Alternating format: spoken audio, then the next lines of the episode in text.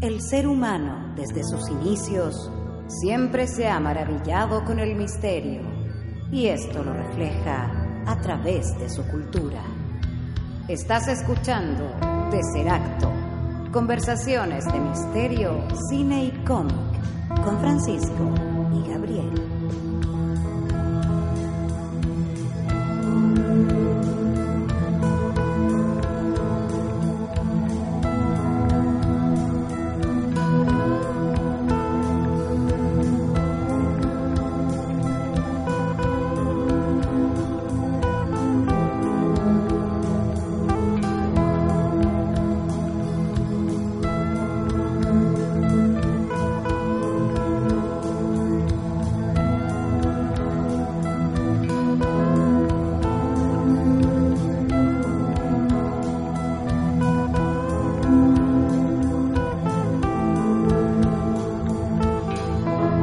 Muy bienvenidos a un nuevo capítulo de Tesseracto, conversaciones de misterio, cine y cómic.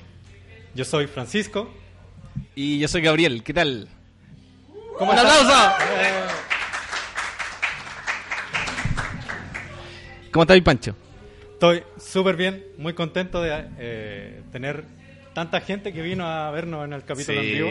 Capítulo en vivo directamente desde Café Triciclo, desde el centro de Santiago de Chile. Así es. La Gracias gente- a Café Triciclo por eh, apañarnos con el espacio. Sí, la gente se está sirviendo unos cafés. Claro, está aquí sentada alrededor de nosotros. Y eh, vamos a empezar con este capítulo especial que es especial porque llevamos un año haciendo Tesseracto. Así es, un año. eh, bueno, partimos con unos capítulos desde el living de mi casa. Claro, Y- directamente el living de la casa. del- Y ahora estamos. Bueno, parece un living igual, pero.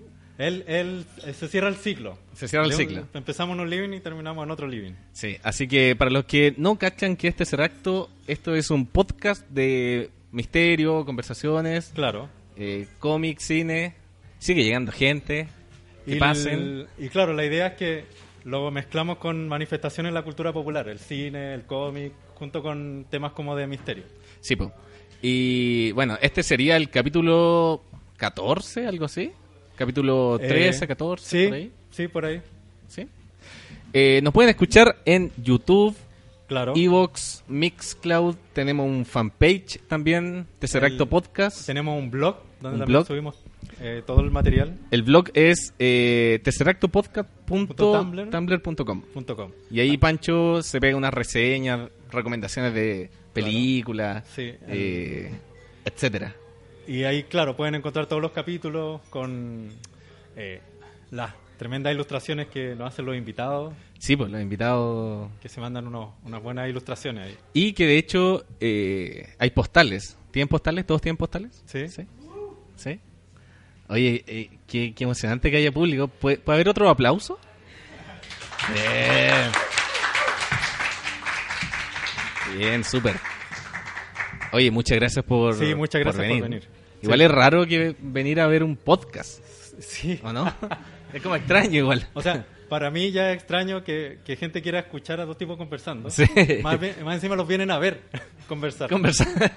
sí, es muy extraño. Pero eh, para no para no tener solo dos micrófonos, trajimos uno más para el público. Claro, hay Así un que- micrófono popular. Que acá está, que si quieren intervenir en alguna parte del capítulo, Claro. sería ideal. Pero si no, en el último bloque ya se abre directamente la conversa y, y Claro. los invitamos a que cuenten su experiencia. eh. Extrañas, paranormales, Sí, porque vamos a hablar de, de cosas extrañas. de cosas extrañas. De, pero, claro, como que tienen cosas extrañas que tienen que ver con que suceden acá en Chile. Sí, pues, sí, es como un- ya estamos cerca como de Halloween Claro. y, y Halloween Es inevitable ya que se, se incorporó Sí. a la cultura chilena. Sí, pues, como igual es raro hablar como de Halloween siendo que, o sea, hay mucha gente que está en contra igual. Claro. Yo, yo siento que estoy un poco en contra también. Sí. Como que Sí, no. es que es raro, porque ya como que el nombre no tiene Sí. absolutamente nada Sí, que de ver. hecho no debería llamarse Halloween a la chilena este No, capítulo. No, debería tener otro nombre. Sí, lo vamos a averiguar Sí. Eh, Así que muy probablemente cuando subamos el capítulo va a tener otro nombre. Sí, no, va a ser Halloween a la chilena. Pero eh, hicimos una selección de casos que, que nos parecen interesantes, Claro. que pasaron en Chile y, y que vamos, vamos a comentar. Claro, vamos a ir comentando y... Hay de todo, es como un magazine. de- Sí, es como un popurrí de tercer acto. Sí. Eh, mira, yo quiero... Voy a partir yo. Sí, comienza. Voy a partir yo con, con un tema. Eh, es el tema de Carmen Marín. ¿Quién ¿Alguien es Carmen Marín? ¿Alguien le suena a Carmen Marín? Bueno, Carmen Marín, extrañamente, es el primer caso de una posesión demoníaca, de un exorcismo Wow. realizado en Chile y en Latinoamérica. Ah, y en, la- en Latinoamérica. Sí, e- extraño igual, como que en Chile sea como el, el país... eh, ¿Y esto en, como en qué época? Esto 1838.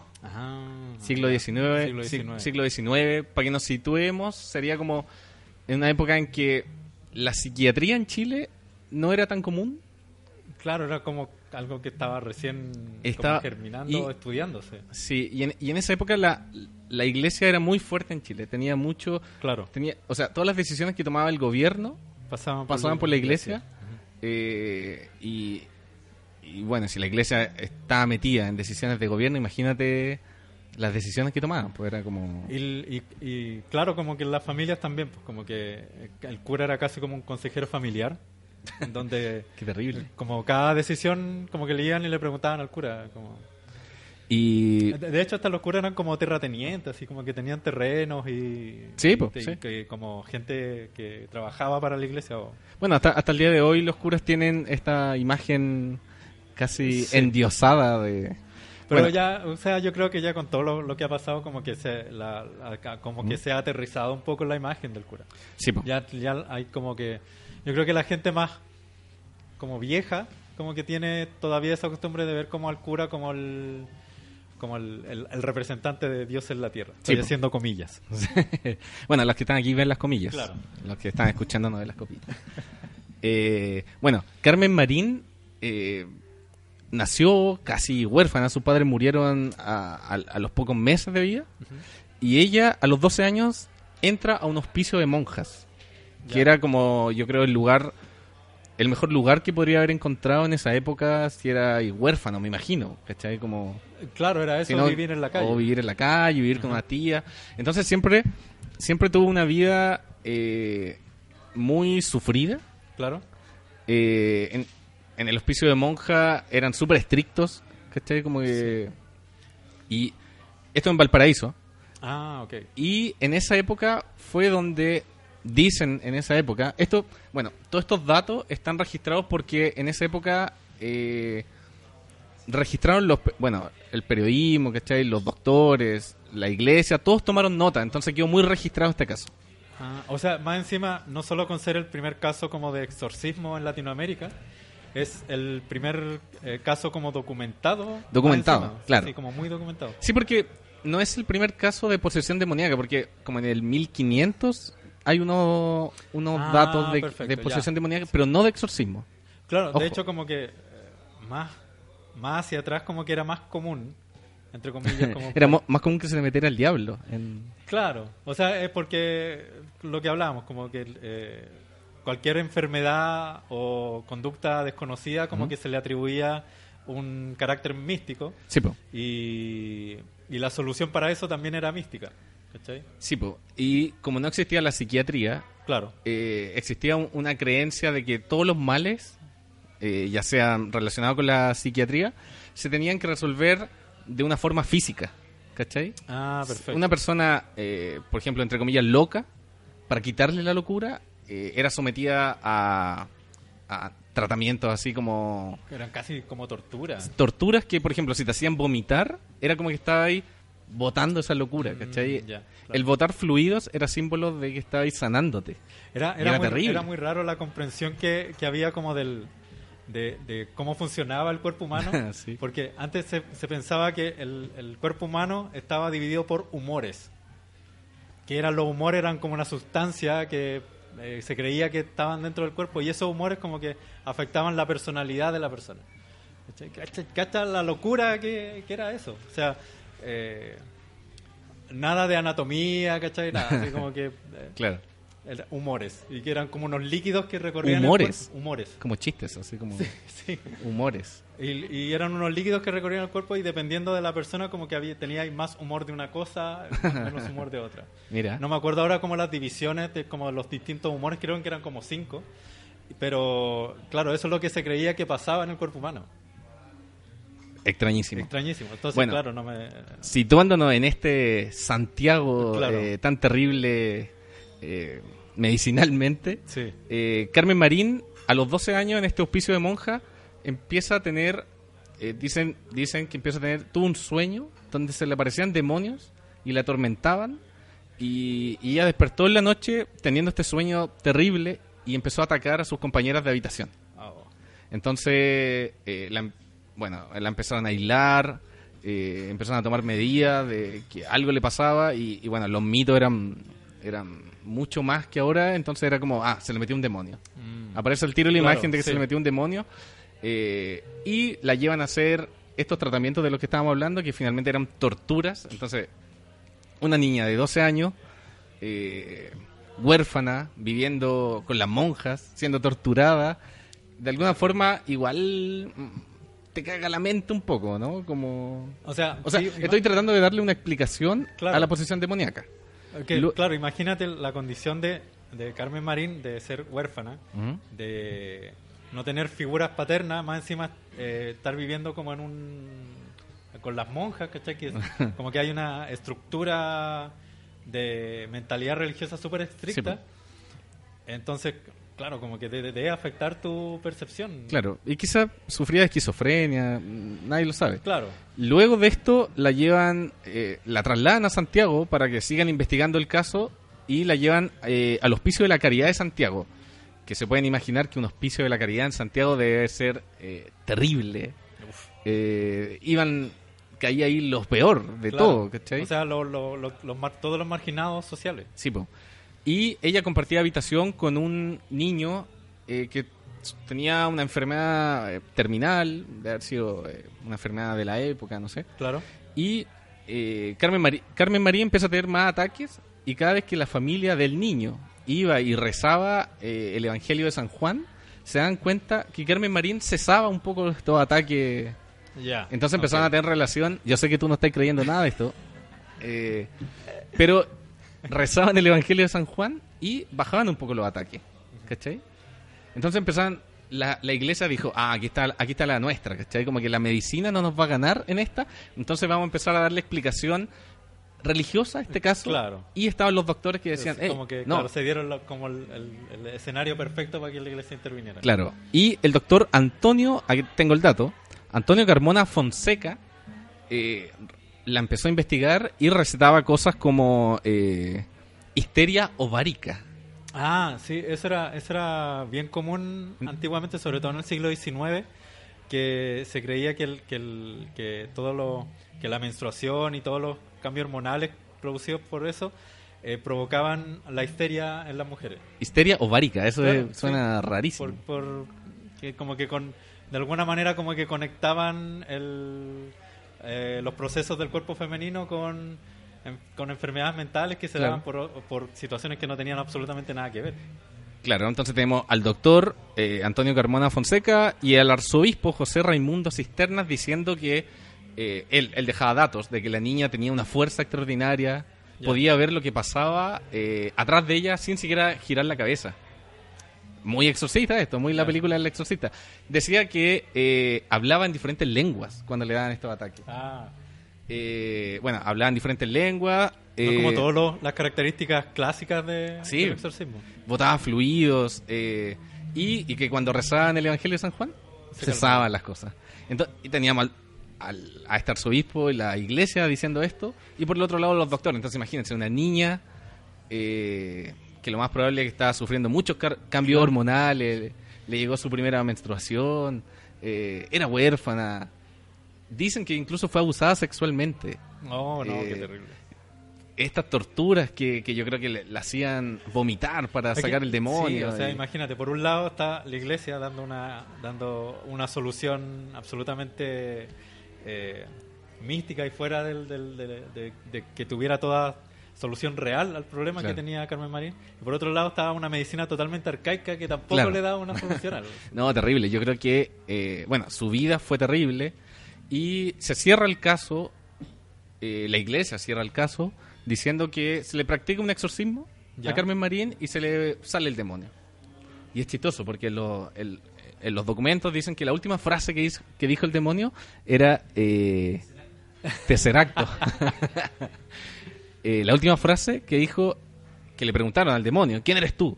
Ya. Y que Carmen Marín dijo con una voz eh, que se iba, dijo, eh, no, como que dijo que, o sea, le preguntaron quién era y dijo, no se sabe.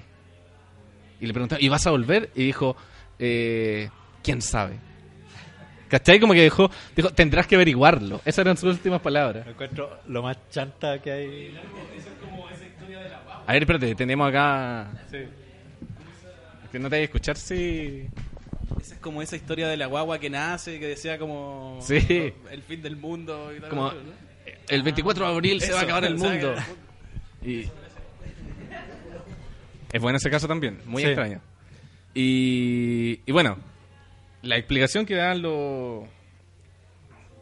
Esa era la explicación religiosa y la explicación Claro. médica y, y que este doctor decía que hablaba en lenguas, por ejemplo, él, él decía, Carmen Marín en estos ataques habla en lenguas porque claro, ella iba a ver misas en latín, que en esa época había misas en latín, entonces repetía cosas probable, que repetía... eh, ella era de Valparaíso y mientras era huérfana se escapaba y se juntaba con prostitutas de Valparaíso, marineros, Claro. que hablaban francés, inglés, alemán, entonces que hablara lenguas, de alguna forma lógico, explicaba eso. Sí, es lo más lógico. Y eh, el Evangelio de San Juan tiene relación porque el doctor decía que ella fue abusada por un tipo llamado Juan.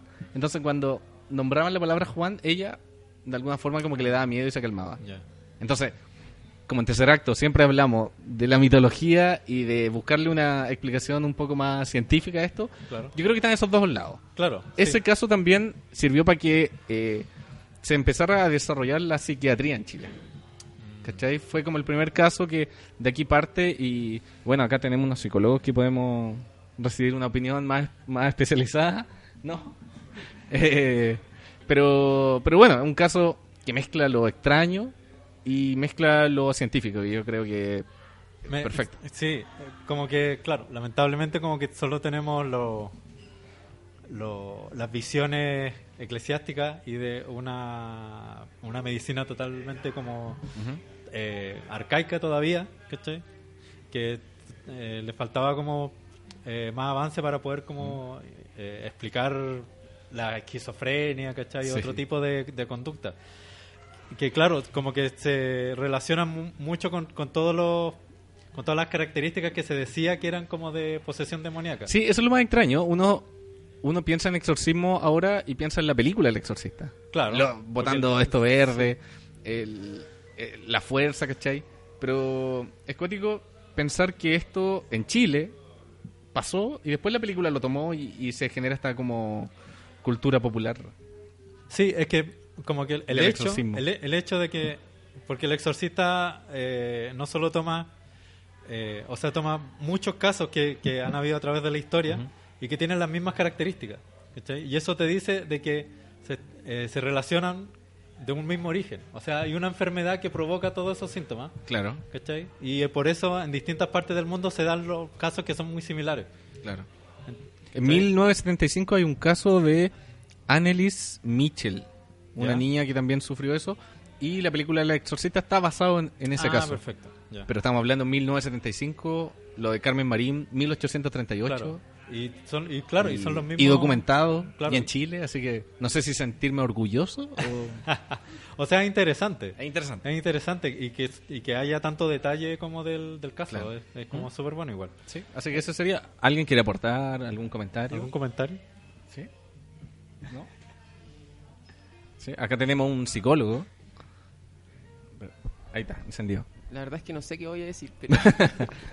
eh, ¿Sabéis qué? Me acordé de mm, algunos casos que se han dado de, de mujeres, o jóvenes más bien, que han ingresado a hospitales psiquiátricos y eh, por eh, diagnósticos de psicosis, o bueno, esquizofrenia. Y en realidad em, son mujeres que han estado convirtiéndose en machi o transitando ese camino. Ah, claro. Entonces igual es interesante eh, cómo dentro de, de una determinada cultura algo puede ser entendido como enfermedad o no. ¿cachai? Claro.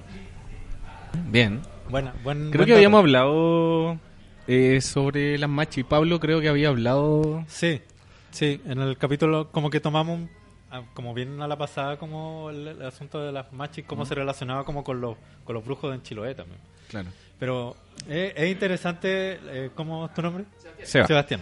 El- es interesante lo que dice Sebastián porque básicamente el- la figura como chamánica o, del, o de el- la persona mística dentro de una comunidad como que eh, tiene una percepción que es totalmente distinta al resto del- de la gente. Claro. Y en ese sentido como que eh, fun- su mente funciona de otra forma. ¿cachai? Y por eso y por eso tiene ese, ese lugar como místico. Entonces, al final, eh, claro, como, como él decía, lo que una cultura ve como una característica mística, como que al final eh, la ciencia o la medicina como que lo ve como un problema a Sí, po. solucionar también. Claro. Eh, hay una delgada línea también. de- cuando, cuando esa condición se transforma en un problema y cuando Mm. tú- uno puede convivir con ello. Sí, pues. Bueno, si la medicina, o sea, si lo científico y lo eh, más espiritual se juntaran por un bien común sería ideal, pero siempre tienden a pelear. Así que eso. Vamos Sí. con el segundo tema. Sí, ¿Le vamos parece? con el segundo tema, que es, es- es bastante raro, que se llama El vampiro de Cerro Blanco. Eh, es divertido porque lo que anotó Pancho yo no lo sé y lo que yo anoté Pancho no lo sabe. No. Entonces me voy a sorprender igual que ustedes. eh. El vampiro de Cerro el Blanco. vampiro de Cerro Blanco. Ya tenemos exorci- exorcismo en Chile. ¿Ahora hay un vampiro? Claro. Ya. Sí. Esto ocurrió en 1983 en una como casona de una familia acomodada en Recoleta, en donde la empleada, el- como la premisa es muy de teleserie, porque la, la empleada como que se enamora del hijo del patrón. Y lo que ocurre es que eh, ella, como estando enamorada del hijo del patrón, eh, como que deja a su, a su novio que tenía, que era un carretonero, y este carretonero se suicida por ello. Porque, porque cachó que... Sí, porque ella estaba enamorada del hijo del patrón. Y eh, ellos tenían como un, como un romance más, más o menos secreto, Ujú. ¿cachai? Y ella están, eh, y el patrón iba a salir de viaje, entonces ella estaba como haciendo la maleta y de repente ella ve una sombra detrás de ella. Cree que es el hijo del patrón que la venía a ver. Su Y- pinche. Claro, el pinche. Y lo que hace ella es como que lo sigue. Y esta sombra la, la, la lleva como a una puerta que tenía la casona que daba al Cerro Blanco. Ya. ¿cachai? Entonces eh, ella lo, sigue a esta sombra y de repente ella siente como que le da sueño, como que está muy cansada y se desmaya. Ya. Y cuando ella despierta, eh, hay una persona que le está mordiendo el brazo y le está succionando la sangre. No. Sí. Es el- como el relato del- de, de- Ya. de ella. Y esto pasa varias veces. Como que se le aparece esta sombra y ella como que no puede evitar seguirla y la- se la lleva hacia el Cerro Blanco y de nuevo le empieza. Y cada vez como que eh, se iba debilitando más. O sea, como que iba perdiendo sangre. Sí, si te, te están chupando la sangre. Claro. Y lo que pasa al final es que eh, como que el- los patrones ven que eh, la empleada está muy enferma y todo y la ven caminando eh, hacia, el, hacia el cerro. Y la, Siguiendo esta sombra. Siguiendo la sombra. Y la toman y la devuelven a la casa y como que clausuran la puerta Ah. y como que eh, la llevan al médico y todo y eh, como que le alcanzan a salvar la vida y ahí ella como que relata lo que le estaba Ah, pasando claro. ¿sí? Le deben haber preguntado, así como, oye, ¿por qué te vas caminando para allá? no es que nadie sabía pues, porque era- seguramente era como de noche donde pasaba Claro. esto y ella en todas las ocasiones pensaba que era el, el hijo del patrón Mm. el que la llevaba al Cerro Blanco ¿cachai? pero el- el- cuando ella estaba en el hospital eh, como que le contó esto a su patrón y el patrón le dijo pero si mi hijo hace dos semanas que se fue de viaje así No. Como que no está entonces ahí como que dijeron ah, hay, un vampiro que está metiéndose En la Cerro- casa en Cerro Blanco. en Cerro Blanco Mira. Ahora, Igual, claro. Esto puede, puede ser muchas cosas, desde alucinaciones, anemia, ¿cachai? eh, Claro, pero si tenía una cicatriz de, de colmillos. Eso, eso no está muy claro. Yo leí como en- en varias fuentes eh, si habían como marcas de algún Ya. tipo, porque igual ella dice que la estaba mordiendo en el brazo. Que igual eh, En el que cuello tendría que haber Sí, sido. que haber sido en el vampiro. un vampiro medio chanta. El chileno tenía que O sea, ser. el brazo igual es como poco sexy encuentro. Claro, sí. Bueno, no sé. Bueno. Y, y claro, como que en ninguna parte habla como de, de marcas que tuviera en el cuerpo. Ah. Entonces, claro, como que el, el relato queda ahí como en, en la- en esa área gris en donde eh, puede ser una invención, puede ser acá, hasta un, un cagüín que se inventó por la empleada que le gustaba al hijo del patrón. Claro. Eh, y fue como una bola de nieve como generando... O sea, cumple todos los estereotipos de, de historia de vampiro. De historia de vampiro, sí. La mujer eh, embobada casi místicamente por el vampiro. eh, eh, en la noche, Claro. Ella perdiendo energías, ¿cachai? Como que cumple como todos los estereotipos. Y esto de- en, en 1983, ¿cachai? En donde ya como que que existía la imagen ya del vampiro. existía la, la imagen del vampiro, claro. Lo más terrible de esta historia encuentro que es la muerte del carretonero. Sí, yo creo que... eh, De hecho, es un detalle que no sabía si nombrarlo porque como que no tenía nada que ver con la No, historia. yo lo encuentro terrible. Pero porque- es súper terrible, es súper triste. Sí, porque yo creo que él, él es el que más sufrió en esta historia. ¿o no? Claro. sí. Sí, al final él, él, él murió, pero no a manos del vampiro. A- Acá Chip quiere... A ver. ¿Y la persona está viva todavía? ¿La, la mujer fue que fue acosada por el vampiro? Si fue en el 83, puede ser, ¿no? Mm, sí, puede ser, pero no creo que esté viva. Por lo menos no hay ningún dato así como que se encuentre... Ah. Que la hayan entrevistado o algo. Sí, funciona el micrófono, a ver. Aló, hola, hola. Sí, hola. funciona. Sí. Mira, oye, interesante si estuviera viva. Sí, pero como te digo, hay muy pocos datos y como te- y, y por lo mismo, por, porque hay pocos datos, es, es muy poco creíble también. ¿sí? Claro. Si es que si es que esta empleada realmente ex- existió, ¿cachai? Claro. Bueno, quién por- sabe. Como te digo, el, el hecho de que, de que- de la premisa de la, de la empleada que, que se enamora del hijo del patrón eh, da pie para que eh, pensemos de que esto sea algo inventado por ca- viejas cagüineras de la época. Esta historia debió haberse llamado El carretonero triste. El carretonero triste. Se mata porque su amor. El hombre del car- Sí, buena historia, buena historia. Eh, ¿Pasamos con la siguiente? Pasemos con la siguiente. Vamos con la siguiente. Eh, esta es una historia que me gusta mucho. Eh, se titula. eh, no, le inventé yo el título. Pero es Ah. La esfera la- del volcán Licancabur. ¿Conocen el volcán Licancabur? Como a 40 kilómetros de San Pedro de Atacama. ¿Sí? O, o sea, Qué- qué- qué yo- extraño. Yo, nunca he estado allá. ¿Hay alguien ha estado en San Pedro de Atacama? ¿Sí? Allá, ¿Y uno. el volcán Licancabur lo conocen? ¿Sí? Bueno, es tiene una forma, yo he visto fotos nomás, pero tiene una forma súper llamativa igual. Y en el cráter del volcán, que es un volcán que ya no... ¿Cómo se dice? ¿No funciona? O está inactivo. No, está inactivo, eso. No funciona, pues igual no está, funciona. fuera, está fuera de servicio. Está fuera de servicio, claro. Eh, hay una laguna, una laguna en, en este volcán. Y en, y en 1995, bueno, eh, eh, esto, este volcán siempre se ha sabido que eran como un santuario de incas, un santuario de, de eh, milenario.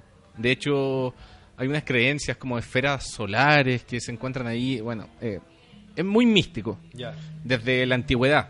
Entonces, siempre se ha sabido que pueden haber eh, vestigios incas de, o rituales o cosas así. O sea, desde la antigüedad siempre lo- los volcanes o las lagunas siempre han sido símbolos como de, de imágenes de ofrenda y cosas así. Sí. Entonces, subiendo este vol- a este volcán, encontré ahí todavía eh, restos eh, de asentamientos. No es un volcán difícil de subir. Es un volcán Era- es accesible. es accesible. eh, bueno, igual me imagino que para los montañistas debe ser fácil. Para mí debe ser muy difícil, yo creo. Entonces, en 1995, un grupo de científicos, arqueólogos, subieron en busca de vestigios. Ok, ya.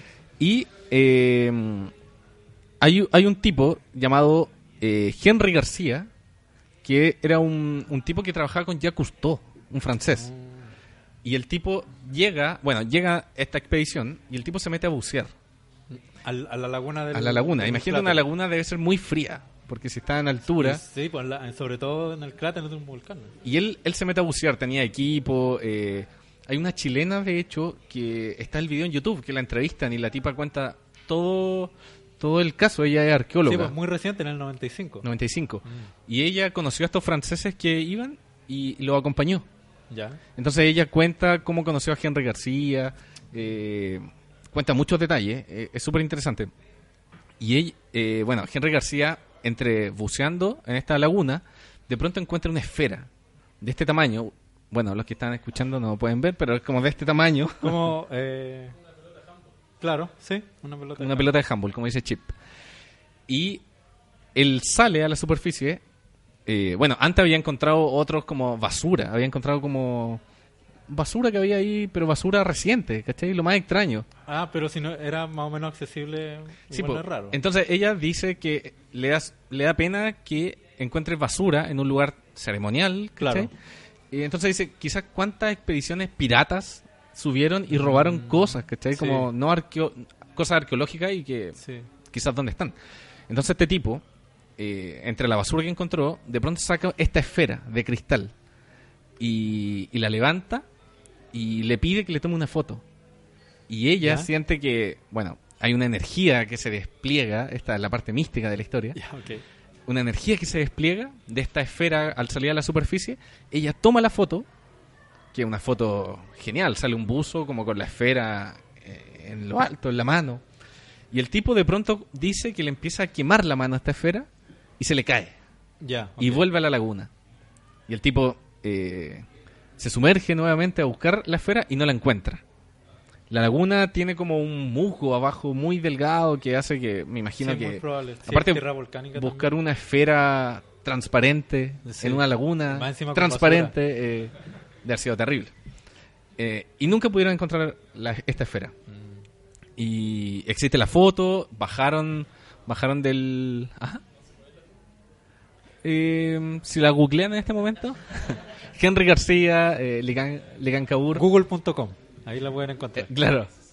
Eh, entonces, bajan de esta expedición con esta historia de la esfera que cuando salió eh, del agua brilló y le quemó el guante. Ya, ok. y, y hubo una energía increíble desplegada. Entonces, en 1995 bajan, cuentan esta historia en el pueblo y se empieza a propagar la historia de la esfera del volcán Licancabur y, y mucha gente vuelve al volcán a buscar la esfera.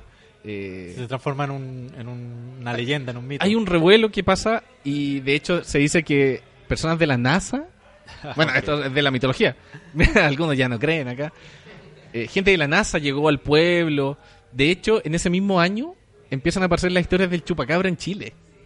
Ah, Eh, bueno, no, no sé cuál es la relación.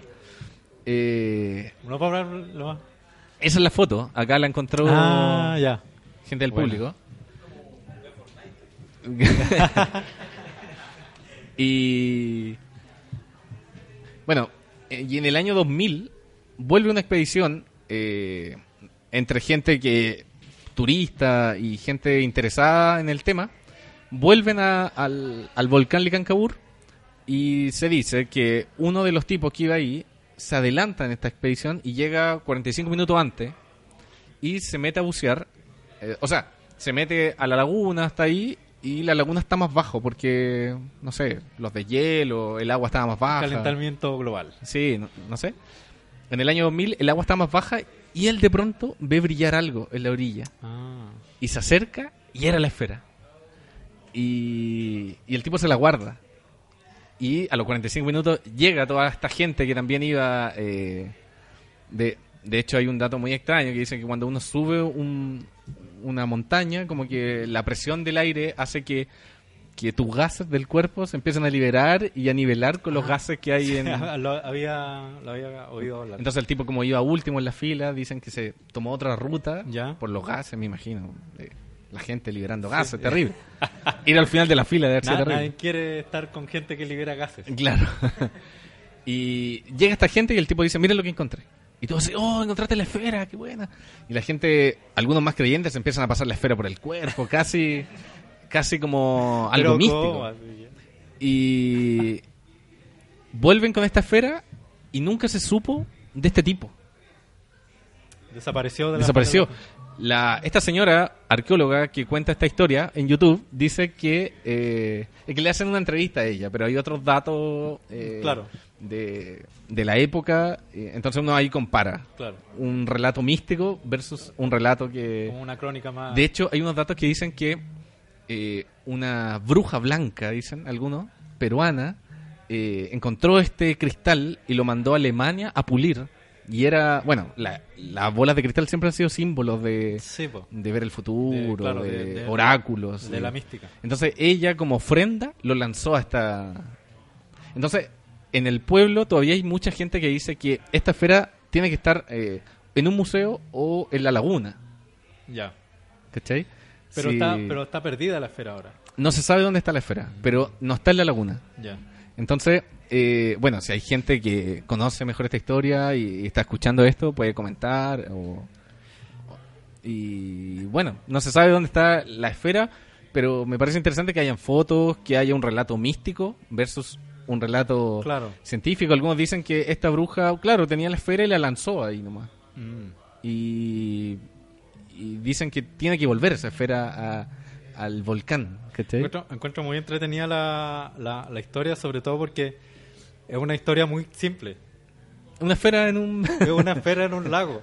O sea, y más encima, es que como que lo escucho y no como que no lo encuentro nada extraño. La- Sí, pero es que la- Porque, piénsalo, ya el tipo llega al- al- a la laguna.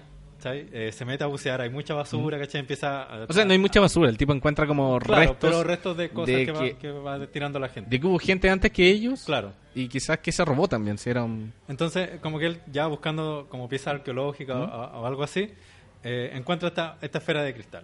Que una esfera de cristal en realidad no es algo tan raro. ¿Cachai? No, es, no es tan raro una esfera de cristal. No, claro. Una calavera de cristal es un poco más, un poco más claro, extraña. claro. Pero eh, una esfera de cristal no es, no es un objeto tan extraño tampoco. Sobre todo si el lugar era un lugar como místico o ceremonial. Ceremonial, po, claro. ¿cachai? Gente que a lo mejor fue para allá y hizo algún ritual y tiró una bola de cristal Puede ser. gente New Age. Entonces, eh, ya el tipo encuentra la, la esfera, la saca, la toma, la levanta. El sol. Eso, un actúa- efecto lupa. Un efecto lupa. Obviamente, claro, pues se tiene, se tiene que haber sí. calentado y se, se quemó la mano y la, la soltó. Siempre echando a perder. Pero es que es como lógico. Sí, sí. Es como lógico, claro, hay gente que cree el- en la esfera. Bueno, eh, eh, esta tipa cuenta que ella, al ver la esfera, sintió casi un llamado a perseguir la arqueología. Y luego se puso a investigar sobre. Y ella dice que hay un cambio en su vida. Entonces, ¿por qué Ya. no creer una historia.? Es que O sea, como que la historia tiene más significancia para las personas que la vivieron, ¿cachai? Como Mm. internamente, como, como una experiencia, más que como el hecho de la esfera en sí. Yo el hecho de la esfera en sí lo encuentro como muy muy común, ¿cachai? Pero Bueno, como, que sí. el, el- como que el viaje, el subir, el encontrar un lago en un cráter de un volcán, ¿cachai? Y Sí. poder explorarlo, encuentro... Ya, que esa es una experiencia que obviamente te va a marcar... Te va a marcar... eh.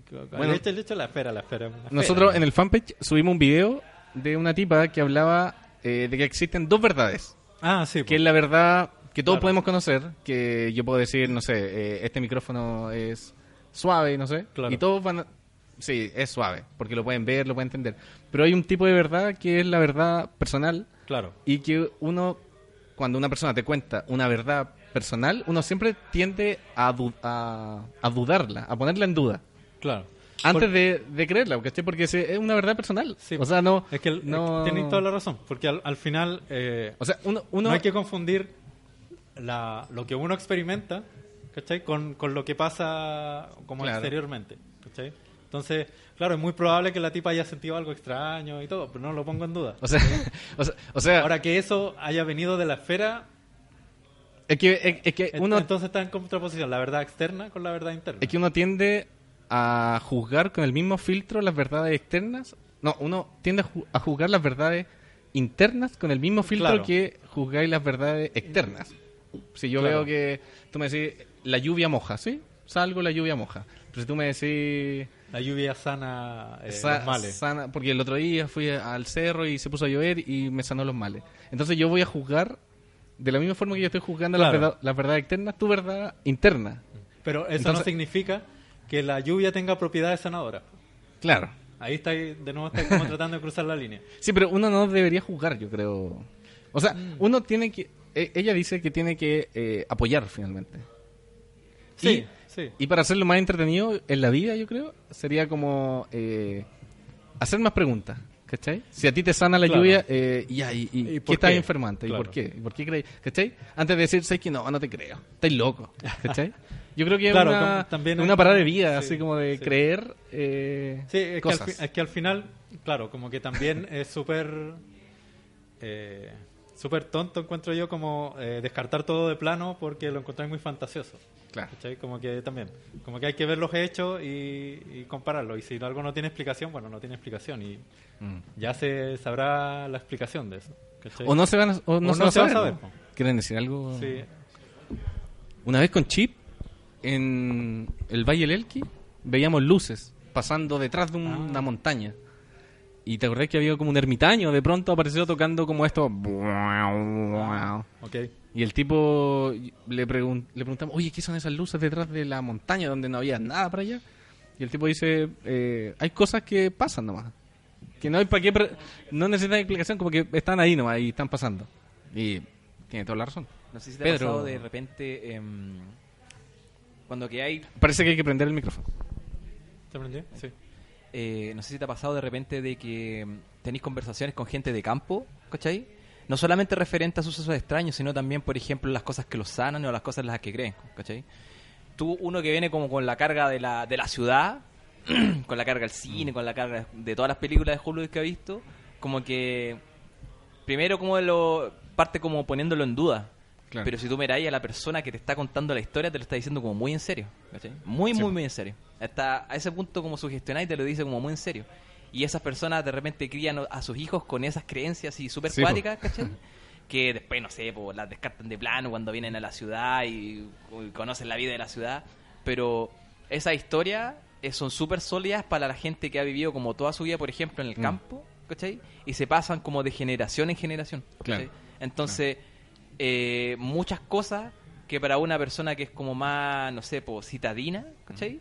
No tienen mucha explicación o tienen una explicación que quizás no se sostiene mucho para las personas como que tienen esa carga como de campo así Claro. eh, no esta, esto siempre ha pasado eh, estas cosas siempre pasan así ¿cachai? no, Y no le podéis decir lo contrario. no, es que no le voy a decir por contrario porque por lo menos a mí me pasa que de repente te lo están diciendo con una convicción tan grande que ya a ti por esa pura convicción te da como te da como para dudar, ¿cachai? Como Claro. ¿qué, qué lo llevó a, a- a creer así de una forma tan tan así Claro. tan así sólida.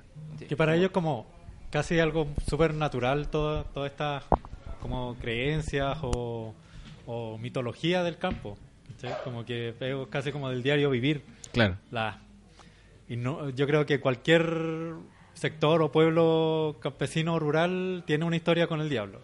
Estoy absolutamente seguro que Claro. en todos lados vaya a encontrar alguna historia de alguien que hizo pacto con el diablo, que vio al diablo, etcétera, etcétera, etcétera. Y es porque eh, es como la forma de, de- de ellos de que ellos tienen de percibir la realidad. ¿cachai? Como que para ellos el mal está reflejado en esa figura icónica. ¿cachai? Y ellos la ven, pues la, la experimentan. ¿cachai? Si existe realmente o no, ese es otro tema. ¿Cachai? Como que lo interesante de la, de la leyenda y de las mitologías es básicamente eso, cómo, cómo el ser humano va construyendo todo este imaginario. ¿sí? Eso es como eh, lo más Claro. rescatable. Es que es tan fome vivir en la ciudad también. Mm, Sí, a mí me gusta igual. y hablando de, de imaginario, ¿cachai? Como eh, enlazando el tema, yo quería hablar del escamado. No sé si alguien conoce la leyenda del escamado. Yo no. El escamado es un ser mitad hombre, mitad pez, como, lo, como estas criaturas lovecranianas, que se dice que habita en el estrecho de Magallanes. Y es curioso porque todos los relatos que hay sobre el escamado son relatos de que, que rondan como la, la- la armada. La armada. La armada, sí. Como que los militares son los únicos que han visto o han tenido alguna experiencia con el escamado. Ya. El, todo lo, no, no hay ningún eh, embarcación o algún marinero o, al- o algún pescador o alguien que haya tenido alguna otra experiencia con este ser. Entonces como, casi como un- una leyenda de los militares. como muy, muy raro. Como los ovnis. Los ovnis... Sí, pues empezaron Base- como... tiene una base- una base como mi- Los militares viendo de luces. claro, sí. Quizás también locos. Y, el- y otro que es muy curioso es el emperrado, que, que tiene origen mapuche. ¿Pero qué es el escamado? El escamado es, Ah, ve- pero lo ven... es, es una criatura que, que como que vive en el, en, en el mar, particularmente en el estrecho de Magallanes, y se cuenta que en el, en el año 67 subió a un buque militar y como que asustó a unos, a unos marinos que estaban ahí. Y de ahí en adelante como que se ha repetido la historia de, de que como que marinos ven a este ser nadando o que se sube a las embarcaciones como a, a asustar o como que la recorre y después la como que Es como una va. especie de sireno. Claro, como la criatura de la laguna negra. ¿Sí? Dicen que es completamente descamado. Buena pregunta. Sí, no, no es como una, no es como un tritón, ¿cachai? Sino que es Claro. como entero. Y el, el emperrado es, es como una especie de, de- de apropiación de la leyenda del hombre lobo, pero en versión mapuche. Y, y lo que cuentan es que eh, una persona que es- está como maldita, ¿cachai? O que tiene una maldición, eh, se- en- por las noches se convierte en perro, en perro salvaje. ¿cachai? Y empieza como a comerse el- el- el- las gallinas del vecino, qué sé yo. Abrir, abrir las bolsas de basura. Claro, Claro, es como un hombre lobo finalmente. claro. Sí, es, como- es lo mismo, es como la, el- la mitología del hombre lobo, pero llevada Un como- hombre que se transforma en una bestia de noches. bestia, Sí, sí. Y, el, y el, el último que quería nombrar es el Huitral Nahue, que es el zombie mapuche. Que lo mencionamos en el capítulo de los brujos. Sí. La buena, son como arquetipos. Sí, arquetipos que se van Cinematográficos. ¿sí? Eh, y que, claro, que tiene, que tiene también mucho que ver, o es muy similar como a la tradición vudú del zombie. ¿sí? Pero este sí es un muerto que reviven. Y los brujos, por lo general, que los que pertenecían a la recta provincia, eran los que levantaban estos muertos y los hacían caminar. Y el- como contaba Pablo, Sí. a lo- eh, los muertos que eh, hacían caminar eran los muertos que eh, en vida eran muy malas personas. Entonces, como castigo, como que no les daban el descanso y, Claro. Y los levantaban y los hacían caminar kilómetros, como en sufrimiento. Qué lata. Qué lata morir y que te... Bueno, eh, que te moleste. es un buen castigo igual. Sí. Yo creo que está bien. Eh, ¿Vamos a un tema? Sí. Mira, hablando de las visiones del campo y todo eso, Ya. hay un... Hay un DJ que se llama MNDS, eh, como no tiene vocales, pero es como Mind Design. Ah, ya, pero sin vocales. Claro. Y tiene una canción que se llama eh, Perspectiva Cósmica. Ah. Así que vamos a escucharla y ya Vamos a volvemos. escucharla.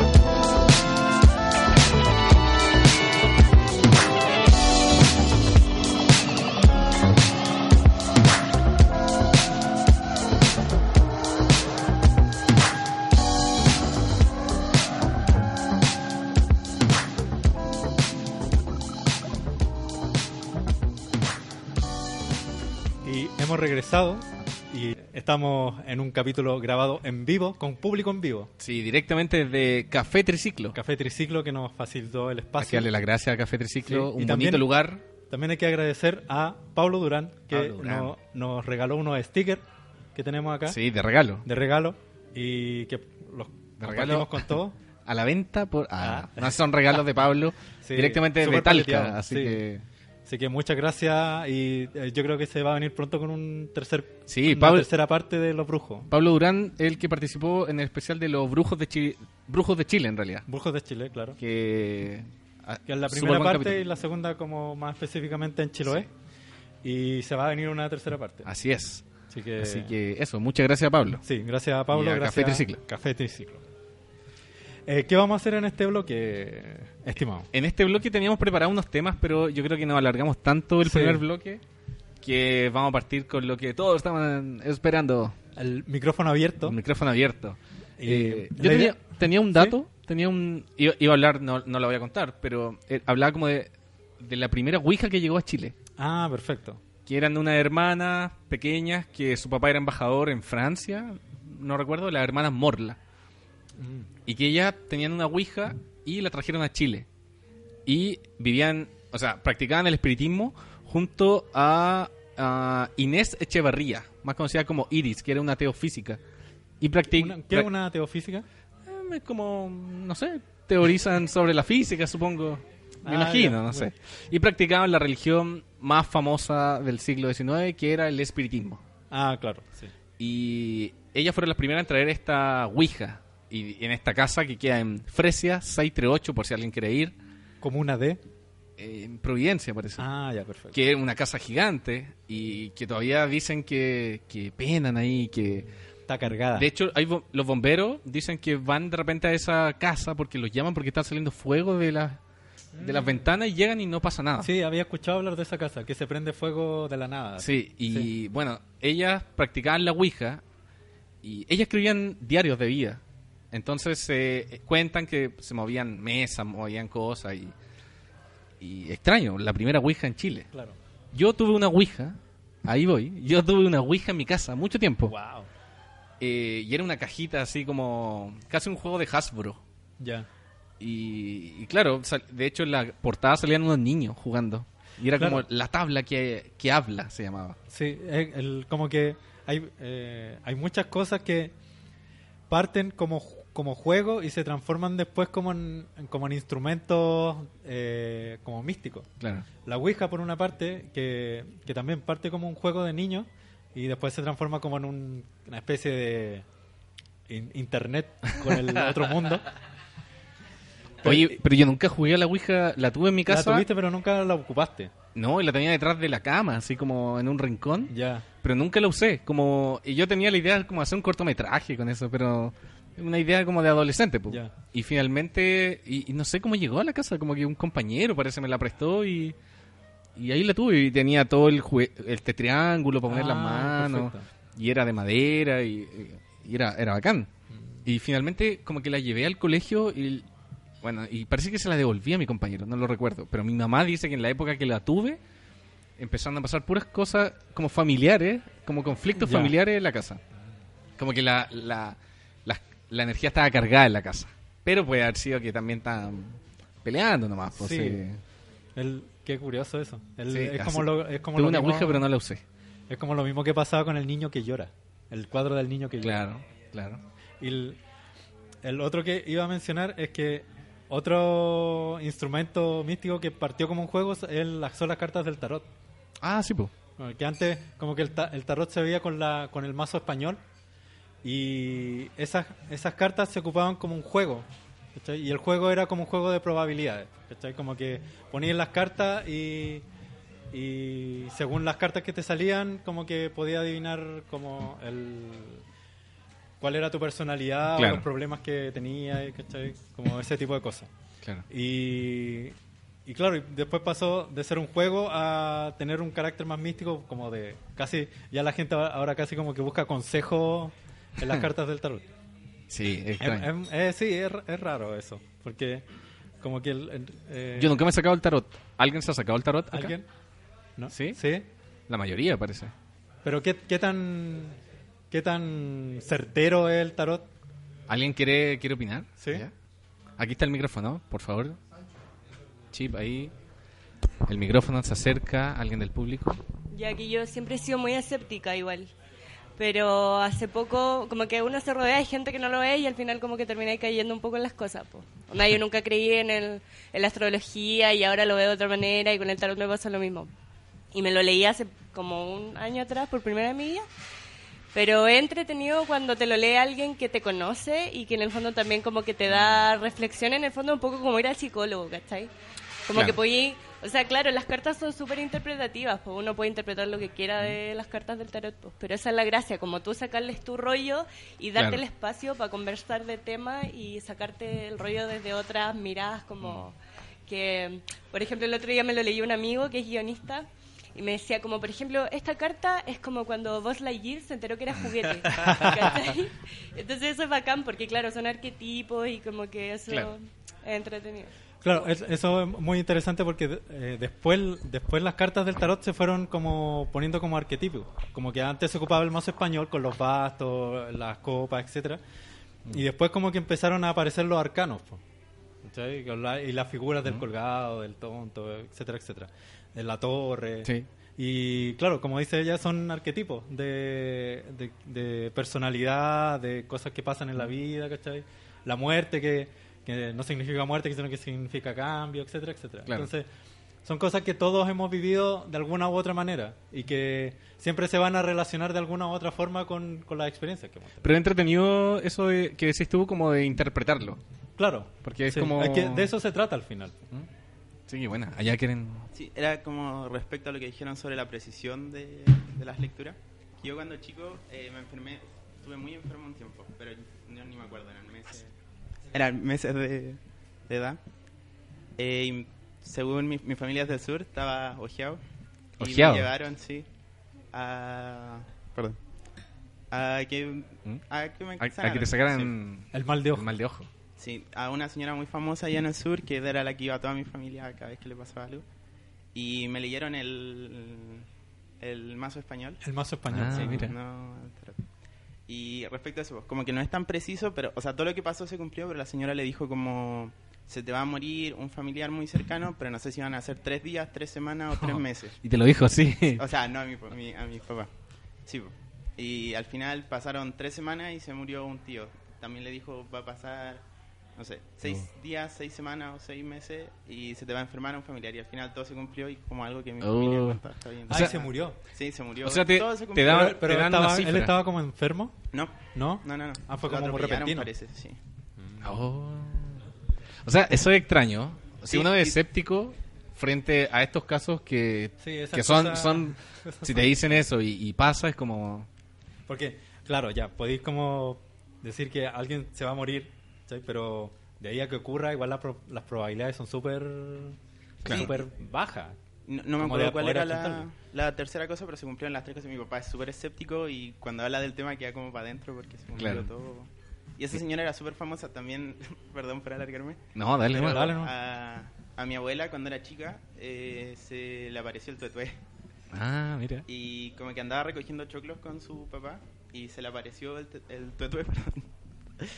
Y como que el, el, abue- el papá se puso a pelear con el tuetué. Se puso como a que abue- puso a pelear. Sí, como a gritarle. Y mi abuela dice que ella iba entrando a, a la casa y como que escuchó que el papá se, eh, se puso a pelear y cayó al piso ella.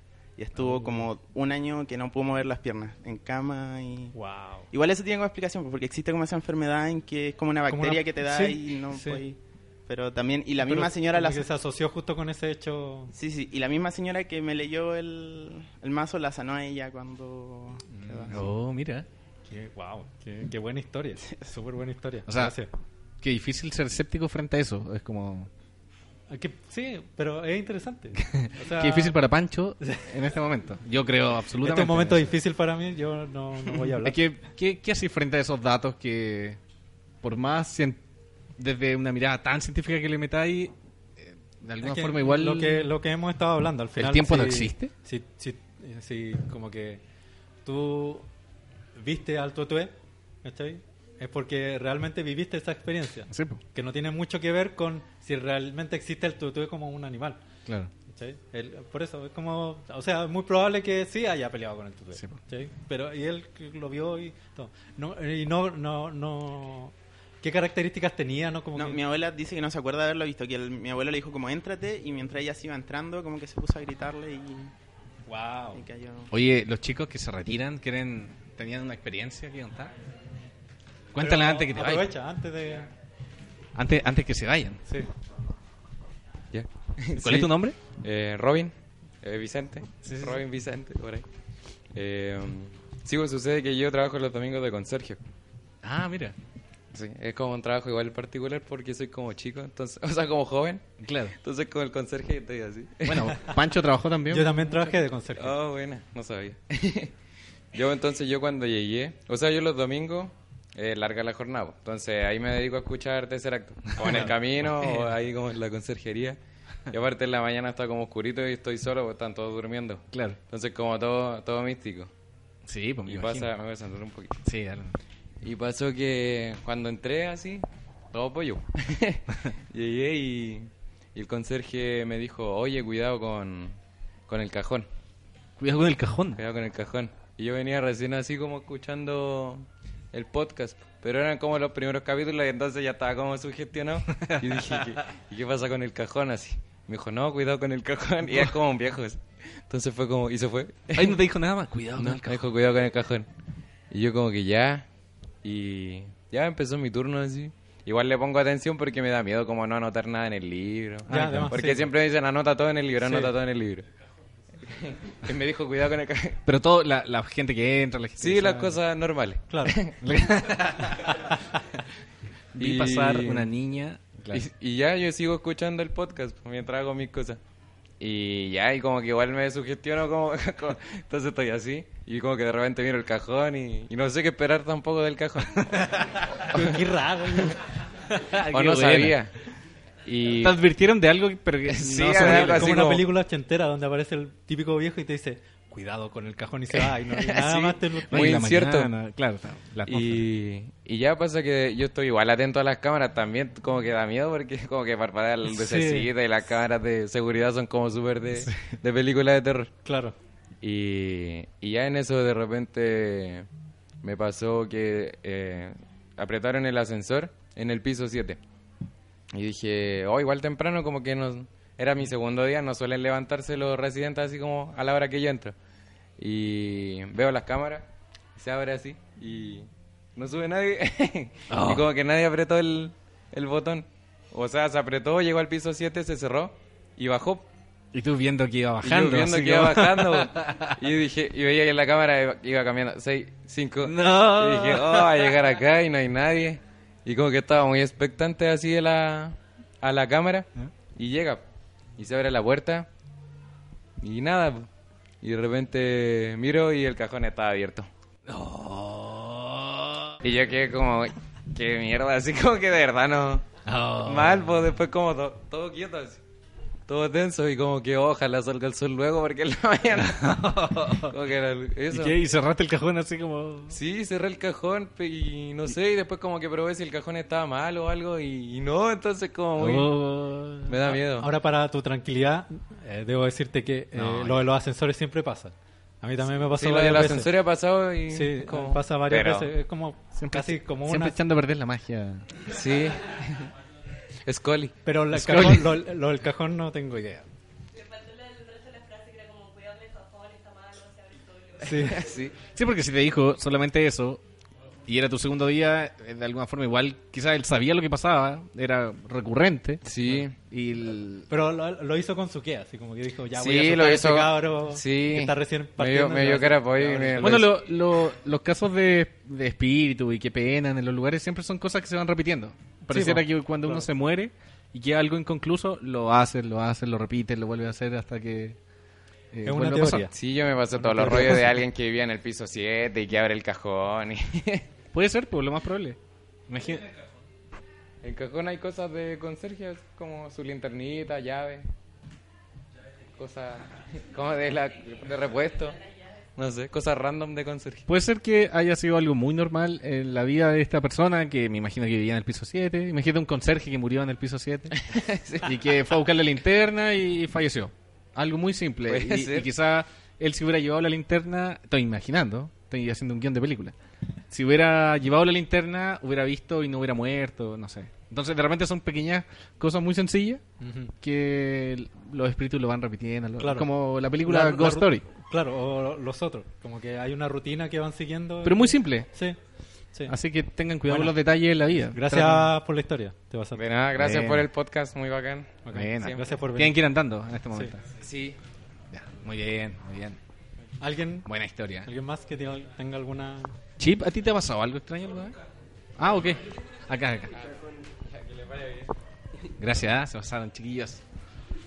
Yo tengo una historia con la Ouija que es como parecida a la, a la de Gabriel en algunos casos, como ese tema de que esos aparatos aparecen y nadie sabe dónde vino ni después dónde termina. Que Claro. Estábamos en la casa de un amigo también adolescente, me acuerdo perfecto en la época que éramos súper metaleros, escuchando Cradle of Field, Ah, como 15, 15, 16 años.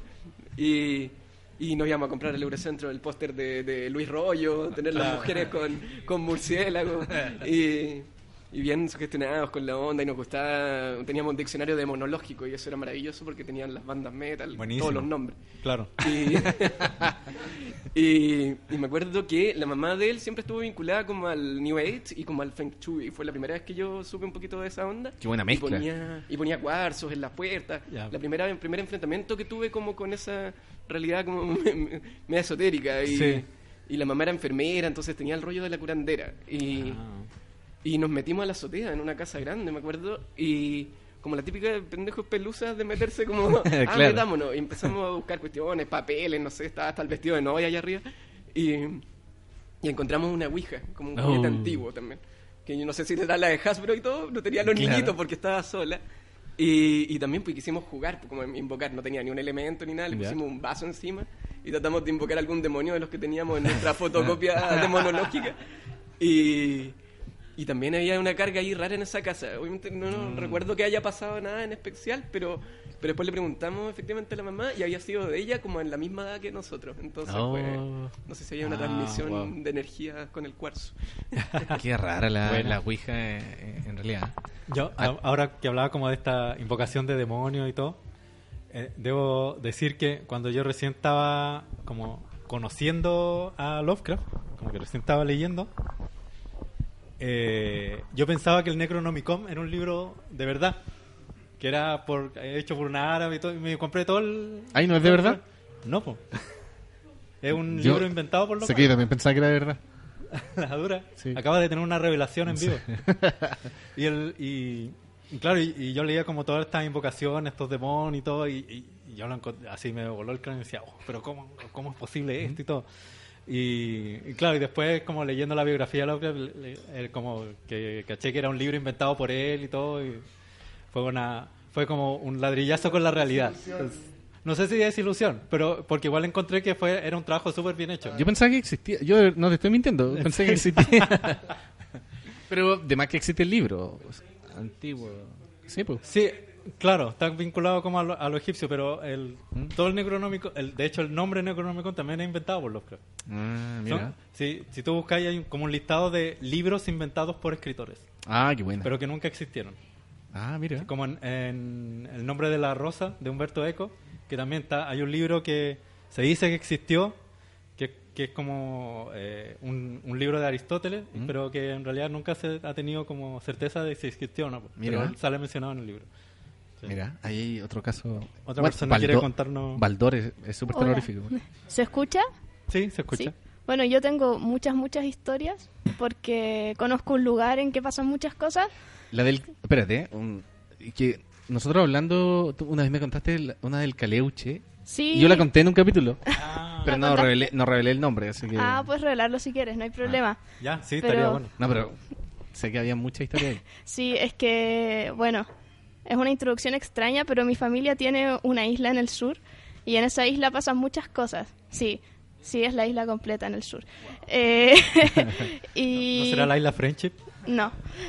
Se llama Chaoyin por si quieren ir. Está frente a Calbuco, es maravillosa. Sí, es un lugar maravilloso. Buena. Y bueno, allá... ¿Perdón? ¿Isla Chaoyin Helvecia? ¿Ayú? Chaoyin. Sí, Chaoyin. Sí, está frente a la Puluki. Ah, Sí, mira. Acá hay alguien diciendo que conoce la Puluki. Está justo al frente. Sí, es una chiquitita con un bosque. Ah, Sí, mira, se pasa sabe- de todo. sabe, Bueno, y en la isla se concentran mucho, pues. Y hay muchas historias, como la que dice el Gabriel, pero yo voy a contar la que me pasó a mí. O sea, una de la, la más brígida. Era de noche, así, estábamos en la pieza de mi papá cuando era chica, así no me acuerdo hace cuánto tiempo, y mi hermana dormía al lado mío, pues estábamos como ahí y mi papá estaba en su cama. Y de repente yo me desperté así como, me desperté con una sensación extraña, así como, ¿qué onda? Y después miré, no pasa nada, me volví a dormir. Y no sé cuánto rato después llega mi hermana y me dice, Nati, Nati, despierta. Y yo como, ¿qué pasa? Si, ¿Por qué me estás despertando? Y me dijo, Juan, tuve una pesadilla horrible, te estaba llamando así tú no despertás. Y yo como, ¿qué onda? Y me dijo, loco, soñé con, como que me dijo soñé y cuando yo le, o sea, me escu- escuché que él me decía eso, le dije como, era como todo azul y como que por alguna razón me empecé a acordar del sueño de mi hermana. Me dijo, sí, sí, estaba como todo azul y tú estabas ahí. Yo le dije, sí, pues yo estaba con una polera de Nueva York que tengo y el pelo súper desordenado y ella como, weón, sí. Tú sabías el sueño de tu hermana. Yo sabía como yo estaba en el sueño de mi hermana, pero no tenía Ah. idea de su sueño. Le dije como, ¿y qué pasó así? Y me dijo, de repente me desperté en la noche y frente a mí había una mujer. Una mujer muy blanca y con la cara como angulosa. Hizo un gesto así como súper característico con las manos. El pelo negro y una ropa antigua. Y yo como, ¿ya? y yo como que fui y me senté al lado de ella y de repente apareces tú y estabas así como me, como me decías, con una polera así, bla, bla, bla. Y, le, y la miras y le dices como, ¿así que te vas a quedar? Y ella te mira. Y luego le dices, ¿así que te llamas Elizabeth? Y en ese momento me dice mi hermana, yo sentí así como que algo me aplastaba el pecho y me empezaba a ahogar. Así como que no podía respirar y empecé a gritarte como, Nati, Nati, Nati. Y tú no te despertabas, así de repente como que volví. Y yo pensé, oh, quizá por eso me desperté antes. Y le dije, ya, tranquila, Claro. descansa, como que mañana vemos, pues. Y estaba cagada de miedo, así que fue como, ya, tranquila. y al día siguiente, como que volvimos a hablar de eso, mi hermana estaba impactada. Y justo pasó por afuera de la pieza de mi papá, que está como en otro lado de la casa, una amiga de la familia que había contado que había soñado con una mujer también hace un tiempo. Y como que la vemos, le decimos, oye, ¿puedes venir un poco? Es que mi hermana también soñó con una mujer, ¿cómo era la de tu sueño? Y ella empieza a describirla así como, no, mira, era como antigua, así tenía el pelo oscuro, era bien blanca. Y yo estaba como, ah, conche tu madre. y de repente, de repente como... sí, pues se calzan, Sí, eh, o sea, estábamos sentadas así como ya, y de repente como que le digo, oye, pero ¿y la cara así como la tenía? Y ella hace, el mismo gesto que hizo mi hermana, así como de anguloso. Y quedamos como, wow. Y le dijimos, ¿y qué pasaba en tu sueño? Y nos dijo, no, estaba encerrada en el suelo. Y como que estaba pidiendo ayuda. Yo sabía que era el suelo, así como entre una tabla y otra. Y fue como, ya. Y bueno, en complemento a esta historia, eh, la isla, el, el primer dueño como extranjero que tuvo fue un suizo que viajó con su sobrina, que además era como su amante. Y después él se fue y de ella nunca se volvió a saber. Eso te lo puede contar cualquier calbucano, hay registros, etcétera. Así que Que la eso, sobrina nunca volvió. Nunca volvió, no se supo qué pasó con ella. Y después como que la isla cambió varios dueños, varios dueños y eso. ¿Habrán fotos de la sobrina? Hay fotos muy antiguas. ¿Y será parecida a la del sueño? No tengo idea.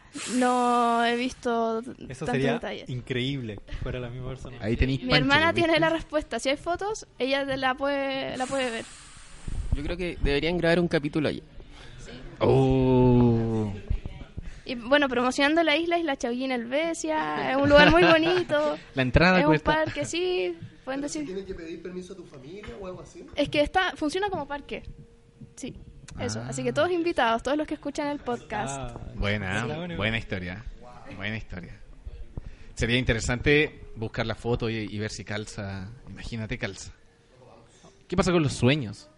El- bueno, ¿Una conciencia colectiva? Lo hemos hablado igual. Sí, lo hemos hablado igual como de esta conciencia colectiva en donde como que eh, se conectan personas con en, en los sueños. Todos entramos a una nube, vemos lo mismo y... Sí, como eso, claro. tomás el... Pero ni siquiera, ni siquiera en los sueños, yo creo que también pasa en cuando estáis despiertos. De hecho, nos pasó a la mayoría de los chilenos hace algunos años atrás con el tema del terremoto. O sea, yo creo que tiempo después mucha gente fue como que dijo, pero no sentiste algo antes como la semana anterior, Ah, claro. como que uno se sentía raro, como que esa noche fue especial. Para muchas personas, que como que muchas personas dijeron, no, ese- yo carreteo todos los sá- sábados, fue parece, Ah, ¿no? claro. Sábado. Yo carreteo todos los sábados. Pero ese, carrete, ese sábado no carreteé, acosté temprano, Claro. fue como distinto, ¿cachai? Y todo lo contrario para los otros, ¿cachai? Como, no, ese día fue carretear. O personas que tenían cosas que hacer, no las hicieron, o hicieron cosas que no tenían que hacer. Y la semana anterior, yo conozco mucha gente que dijo así como, weón, me siento mal, así me sentí Claro. mal la semana anterior. Sí, yo también sé O un par de historias O intranquilo, ¿cachai? Yo creo que eh, es la prueba fehaciente para todos nosotros de que la weá eh, o existe o, o- o hay algo ahí, digamos. Yo creo que ahí se conecta lo que hemos hablado en varios capítulos, que el tiempo no existe, por ejemplo. Ah, El capítulo del Sí. tiempo hablamos que el tiempo no existe, que pareciera como que estamos en la cima de una montaña y podemos ver el futuro, el pasado, el presente. Entonces yo creo que esta conciencia colectiva de alguna forma empieza a advertir que quizás algo viene y los más sensibles quizás empiezan a captar esos pequeños chispazos. eh, es lo que creo yo. Pancho, Estoy- yo sé que no cree, verdad- pero... es que la verdad pero estoy, puede ser, estoy con un poco, un poco en desacuerdo. No, no quiero como aportillar la- el- como el relato de la gente, pero como que estoy un poco en desacuerdo porque como que yo creo que la- lo de la conciencia colectiva se apoya más como en el, en, el, mundo de los sueños porque viene como del inconsciente y está como más arraigado con los recuerdos y con las experiencias que tienen las personas. Eh, sobre todo en lugares o personas que están como que son parientes o que viven en un, un mismo lugar, ¿cachai? Eh, que viven experiencias similares. Eh, hay un montón de factores. Lo del terremoto, incluso hasta puede ser, y que esto es verdad, que el, que el- el clima y la presión atmosférica cambia antes de, de, de que ocurra un movimiento eh, Pero, de tierra. eh, pero el caso anterior, ¿qué recuerdo estamos hablando? Si es una persona... Sí, bueno, eh, por eso te digo, es que... ¿De qué recuerdo estamos hablando? No, pero por eso te digo, ahí, ahí se apoya la, la conciencia colectiva. ¿cachai? Lo del terremoto lo encuentro que tiene, tiene otro A ver. tiene otra significancia. A ver, el, el micrófono ahí queremos rebatir. Es que igual yo tengo otra historia que también habla sobre la conciencia colectiva y también es en la isla. Esto Y es esto- Freud versus Jung. esto, es, esto es así. es Grande terrible. Jung. No, y esta me la contó mi papá a raíz del sueño de mi hermana. Nos la contó así como, no, mira, hace un tiempo mi papá igual a veces se da en una volada así súper hippie y dijo como que sentí la necesidad de hacer como un intercambio energético. Y no sé por qué, pero yo sabía que tenía que ser en el sótano. Entonces fui con unos amigos con los que estaba en la isla, no tengo idea quiénes eran. Y nos tomamos de la mano, hicimos como un círculo y empezamos así, yo creo que estaban bajo los efectos de muchas drogas. y empe- empezaron como así, como, ah, así, bola hippie. Bueno, las drogas ayudan a, a quizás entrar a esa conciencia colectiva. Los Sí. chamanes, los... De hecho, pero eso es lo que mi papá sí quería y no sé. En fin, y de repente como que las mujeres de ese círculo se empiezan a desesperar. Y como que les empiezan a apretar las manos y de la nada empiezan como a llorar así desesperadamente. Y están todos como, bueno, soltémonos. Y como que ellas lloran, lloran, lloran. Y mi papá está así como, ¿qué onda? ¿Qué está pasando? Y de repente siente que como que una mujer se le acerca a la cara y como que respira en su oído. Y en ese momento como que le da un microinfarto y todos se sueltan así, las mujeres salen corriendo, llorando. Y me dijo, sí, pues yo creo que la, la mujer del sueño de tu hermana era ella, así como muy calmada, porque mi papá tiene una cantidad de historias y demás. Pues y como que ahí todos sintieron cosas extrañas, pero las minas como que decían, no sé, me dio pena, si me puse a llorar. Claro, una angustia Y- de, sí, pues, como- de la nada. Sí, mi papá cuenta que sintió eso, pues como que una mujer se acercaba a su- oído y le respiraba. Entonces, sí, pues como que la conciencia colectiva yo creo que tiene muchas facetas. Puede ser que la, la mu- las mujeres se conectaron con el sufrimiento y quizás de esta mujer de los sueños y... ¿Quién sabe? De hecho, ahora sabe? que lo pienso, todas las que vivieron eso eran mujeres, pues la amiga de mi familia, mi hermana, yo, las mujeres de la cuestión, ¿quién sabe? Pues, pero ahí está. Mira, mira. Ahí, ahí quedaste, po. No, es bueno, es que no quiero, no quiero, no, no quiero ser pesado y todo, pero hay un. Oye, hay pero- un- pero yo- eh, eh, yo, eh. yo puse un video en el fanpage de una tipa que se dedica a investigar casos paranormales. Que dio eh, una charla de estas charlas TED. Ah, la que yo había hablado hace un rato igual. Sí. Y, y ella precisamente tuvo eh, como un caso en donde eh, sentía esta presión en el pecho cuando dormía, ¿cachai? Eh, escuchaba susurros, ¿cachai? Como que sentía que, se mo- que alguien como que estaba eh, observándola. Claro, pero al final lo que, lo que le pasaba a ella era que en su casa tenía una fuga de gas. Y, la, y los síntomas y los síntomas de la intoxicación por gas son precisamente Angustia. angustia, ¿cachai? Presión en el pecho y alucinaciones sonoras. Alucinaciones sonoras, Ya, pero ¿cachai? tratemos de estos dos bandos que se den la mano y avancemos. No lo hagamos competir. No lo hagamos No, competir. eh, yo creo que el- es- súper válido como tener las dos miradas, po, ¿cachai? Como... Y el cajón. ¿Qué hacemos con el cajón? No, bueno, el cajón no sé, dejémoslo ahí el cajón. ¿De qué? ¿En Chiloé? Ah, mira. ¿Pueden tener algún... ¿Otro escéptico en el público? Una fuente de gas natural en, en- en la isla. Otro escéptico en el... A ver. A ver, re- repitamos esa pregunta. Que lo del terremoto, si los animales lo perciben, ¿por qué nosotros no? Si igual somos un poquito animales. O sea, Porque los pero- sentidos que tienen los animales están en, una, en un rango distinto al del ser humano.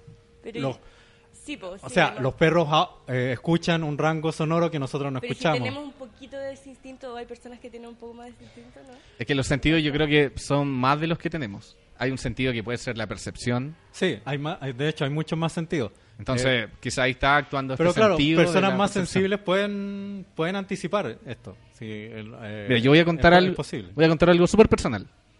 Desde, Uh.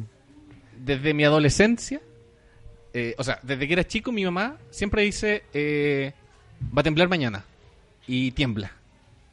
Que es así fijo. Y yo en mi adolescencia empecé a presentar lo mismo.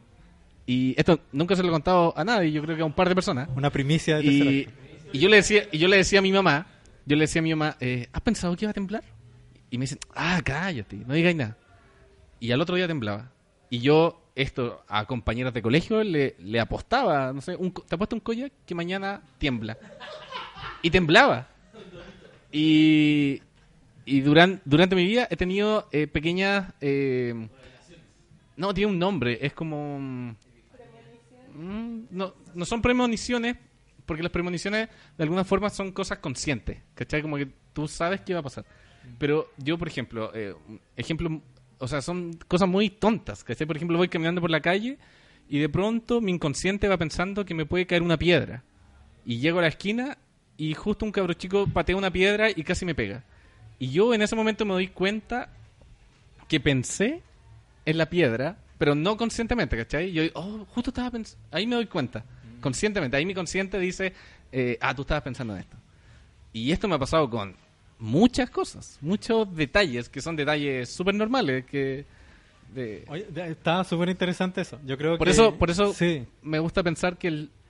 O sea, me cuestiono mucho el tiempo, claro. ¿cachai? Sí. ¿Cómo tú te adelantáis eh, a cosas? Y, y estos experimentos que hablan de que, no sé, po, yo voy a tirar una piedra al vidrio, por ejemplo, y, o sea, no, yo te voy a hacer una pregunta y tú antes que digas la respuesta, ah, ah, no me acuerdo, son así los experimentos, pero como que tú sabes lo que yo te voy a preguntar, claro. pero por no milésimas de segundo, sino más pequeño, Mm. ¿cachai? Como, Es que es como que pareciera que todo existe. sí, como, es que o sea, me, pa- me parece que, que hay, hay, hay, hay algo que estamos como en vías de poder desarrollar, como una especie de parte de la evolución humana. ¿cachai? Eh, lo que hablábamos en el capítulo de la cuarta dimensión, creo, Claro. que eh, el tiempo es un concepto tan abstracto para nosotros, todavía tan complejo. Nosotros creemos que, que entendemos el tiempo porque tenemos relojes que hacen medición, pero en realidad lo que estamos el sol midiendo pasa y como lo que, que, lo estamos vemos, midiendo es como el, el- el movimiento, ciertas características, pero el tiempo en sí no teníamos idea cómo funciona. De hecho, eh, eh, el mismo Stephen Hawking, para él es un el tiempo algo totalmente desconocido. Entonces, el inconsciente puede, puede ser la entrada a poder entender de alguna manera eh, el tiempo y, a, y, en- y quizá en un futuro el si el ser humano como que evoluciona o su cerebro evoluciona de alguna manera, eh, Puede ser va el paso a una entrada- cuarta dimensión, puede ser claro. la entrada a la cuarta dimensión. ¿Vieron de Arrival, la llegada? Ah, claro. En Ahí donde, habla- claro, el tiempo no es lineal, no es, no es como un- una carretera donde adelante está el futuro, atrás está el pasado y tú estás en el presente, sino que es un- una cosa que pasa todo al mismo tiempo. Que es un concepto que los orientales ya tenían, ya entendían desde hace muchos años. Pero no tenemos certeza, no hay pruebas. Ah, me puse ya escéptico ahora. Respecto también de la, bueno, más o menos volviendo a la parte como de la conciencia colectiva, eh, yo por lo menos no he encontrado persona que niegue el tema de experiencias cercanas a la muerte con la misma figura del túnel, ¿cachai? Y ser del, del túnel, del túnel de luz. Y siempre, siempre lo des- personas muy distintas lo describen de la misma manera, Claro. ¿cachai? No sé si eso... Y culturalmente son Culturalmente cambia, eso, lo- eso, eso quería llevar. eh, que culturalmente, independiente de las nacionalidades o, o de que sea un pensamiento oriental o occidental, siempre coinciden en lo mismo. ¿cachai? Y eso por lo menos yo siento que no le tengo respuesta de que mucha gente coincida en la descripción de la experiencia. ¿cachai? El, el- Y que ven su vida, Sí. ¿no? Pero siempre los mismos pasos. El libro de la pasos. muerte tibetano explica muy bien eso, como que los tibetanos eh, hicieron, o sea, reflexionaron tanto en torno a, a esos casos que tú leí, bueno, lo podéis buscar, está en PDF, así que el libro el- el tibetano... libro- el libro tibetano de los muertos como que eh, tiene incluso partes, ¿cachai? Partes Sí. como qué pasa después de los tres Sí, primeros días. Y te lo dice- Es como una y- instrucción. y te lo dice así, tal cual. Tal cual, sí. el- eh, sí, es súper interesante porque el, el- lo que hablábamos anteriormente de los arquetipos, ¿sabes? Cómo en, en diferentes culturas, en distintas épocas, aparecen relatos que son muy similares. Por ejemplo, el diluvio.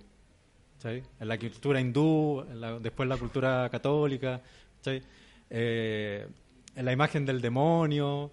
Los reptiles. Los reptiles, que como sim- simbología como del mal también. La serpiente. Jesús, el, el- Claro, también el, el Mesías. Mesías, también, el un- sacrificio. La, idea del Mesías. sí. Entonces, hay, hay, hay ciertas ideas que son como casi primitivas que están en nuestra conciencia, que, que, que vienen como por defecto. Como el Paint, como dijimos el Paint, otro día. sí. Viene con el sistema operativo. Y en ese sentido, eh, es muy probable que la visión del, del túnel también sea parte de estos arquetipos. ¿sí? Y algo que se descubrió hace poco, que, que- había leído sobre ello, eh, es que eh, unos científicos hicieron un estudio de qué es lo que pasaba con el cerebro al momento de morir.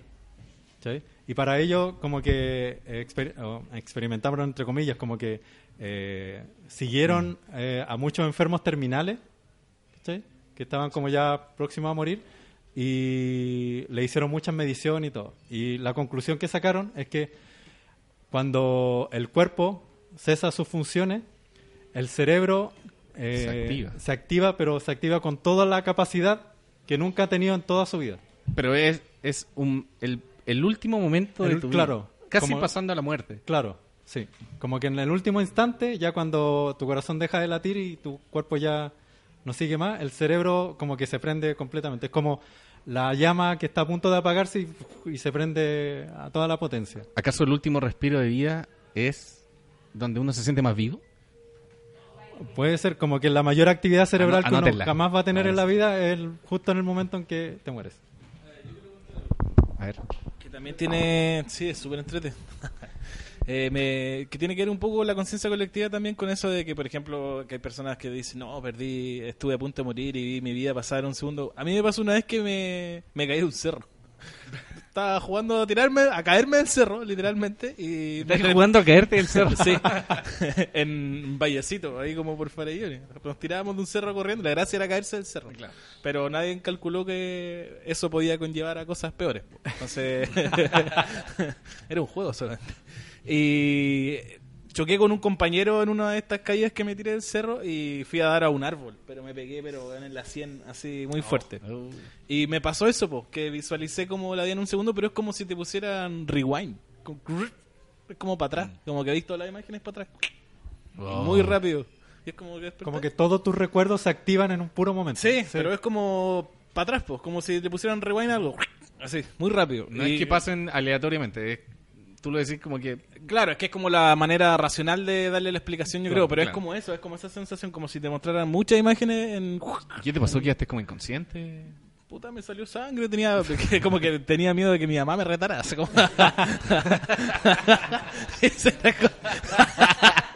como que dije, chucha, si Más- mi más vieja preocupado cacha que tu mamá te retara Claro, que nosotros andábamos Sí, haciendo un trabajo de fotografía física. con el colegio, pues, weón, ¿cachai? Entonces, bueno, si mi vieja, si vieja cachaba que fui al trabajo con el, andábamos con un profe de fotografía, pues, el profe andaba curado más encima, pues, entonces, si cachaba que andábamos puro weando en el cerro, me iba a sacar la chucha. Entonces, eso me daba mucho terror. Entonces tuve que inventarle algo, que me tropecé Claro. ahí. Pero tuviste esa, eh, eh, esa vivencia extrañísima.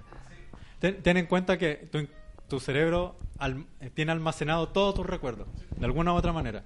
Incluso cosas que tú conscientemente no recuerdas, están ahí adentro, de alguna manera. Y, y claro, como que ese trauma como que puede activar ¡puf! así como una explosión de... Qué loco. Es como que hay un terremoto y todos tus archivos ¡fa! se, se aparecen de repente. Bu- Bueno, el, el- Qué buena experiencia igual. Bueno, yo, yo, yo creo que la, la mente es muy sabia y finalmente ponle que morir sea un trauma tan brígido que te inventa este túnel, ¿cachai? Es como una imagen muy eh, material, ¿cachai? Como de Claro. un túnel. ¿Cachai? Que si uno en la vida cruza un túnel, imagínate cruzar un túnel ahora, que está oscuro con una luz al final. Igual tiene un simbolismo, ¿cachai? Estoy saliendo de la casi oscuridad. como una imagen más estoy- tranquilizadora. ¿cachai? Quizás la mente te crea esto. Es que el, eh, y eso estaba comprobado que el- que en ante cualquier trauma, como que tu cerebro se prepara, así como en un segundo antes. ¿Sí? Yo creo que A mí me... Sí, yo creo que cuando uno nace también, pero no lo recuerda. No lo recuerda, claro. A ver, acá hay un... Hay un... sí. Dale, dale nomás, dale. Ya, yo tengo una anécdota que en verdad es de hace varios años. Es cuando eh, salía del colegio. Mi rutina era... eh, terminaba las clases, esperaba a mi primo, que tenía como sus cinco años menos que yo, y a mi hermano, mi hermano chico también. Y la rutina era yo lo esperaba y nos íbamos juntos del colegio a la casa. Caminábamos, en ese tiempo estudiábamos en el patrocinio de San José, por Bellavista, por en Providencia. Y nos íbamos, nos íbamos caminando, vivíamos en Santa María, eh, por ahí con llegando Patronato cerca, San- Santa María 467. Ahí, por si quieren ir a pasearse. El tour del... La cosa es que eh, la rutina era, nos íbamos caminando a la casa, llegábamos, con mi hermano vivíamos en el primer piso y mi primo vivía en el tercer piso.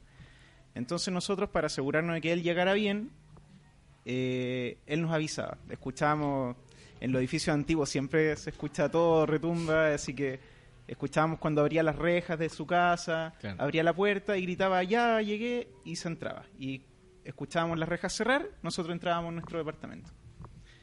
Eh, pasó un día, cuando, no sé, yo habré tenido unos 17 años más o menos, 16, 17 años, y pasó que mi primo, eh, como todos los días entró a su departamento, nosotros al nuestro. Llegamos con mi hermano, nos cambiamos el uniforme y mm, de repente mi hermano chico, que tenía como unos 10 años en ese entonces, eh, contestó, contestó el teléfono y era mi primo el que llamaba.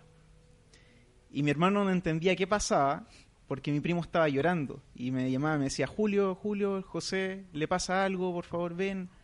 Entonces fui a la pieza de mi hermano eh, y le pregunto, ¿qué onda? ¿Qué pasa? Claro. Y mi hermano, el Josepe algo le está pasando, por favor, velo, ¿qué le pasa? Habla con él. Y me pasa el teléfono y mi primo llorando.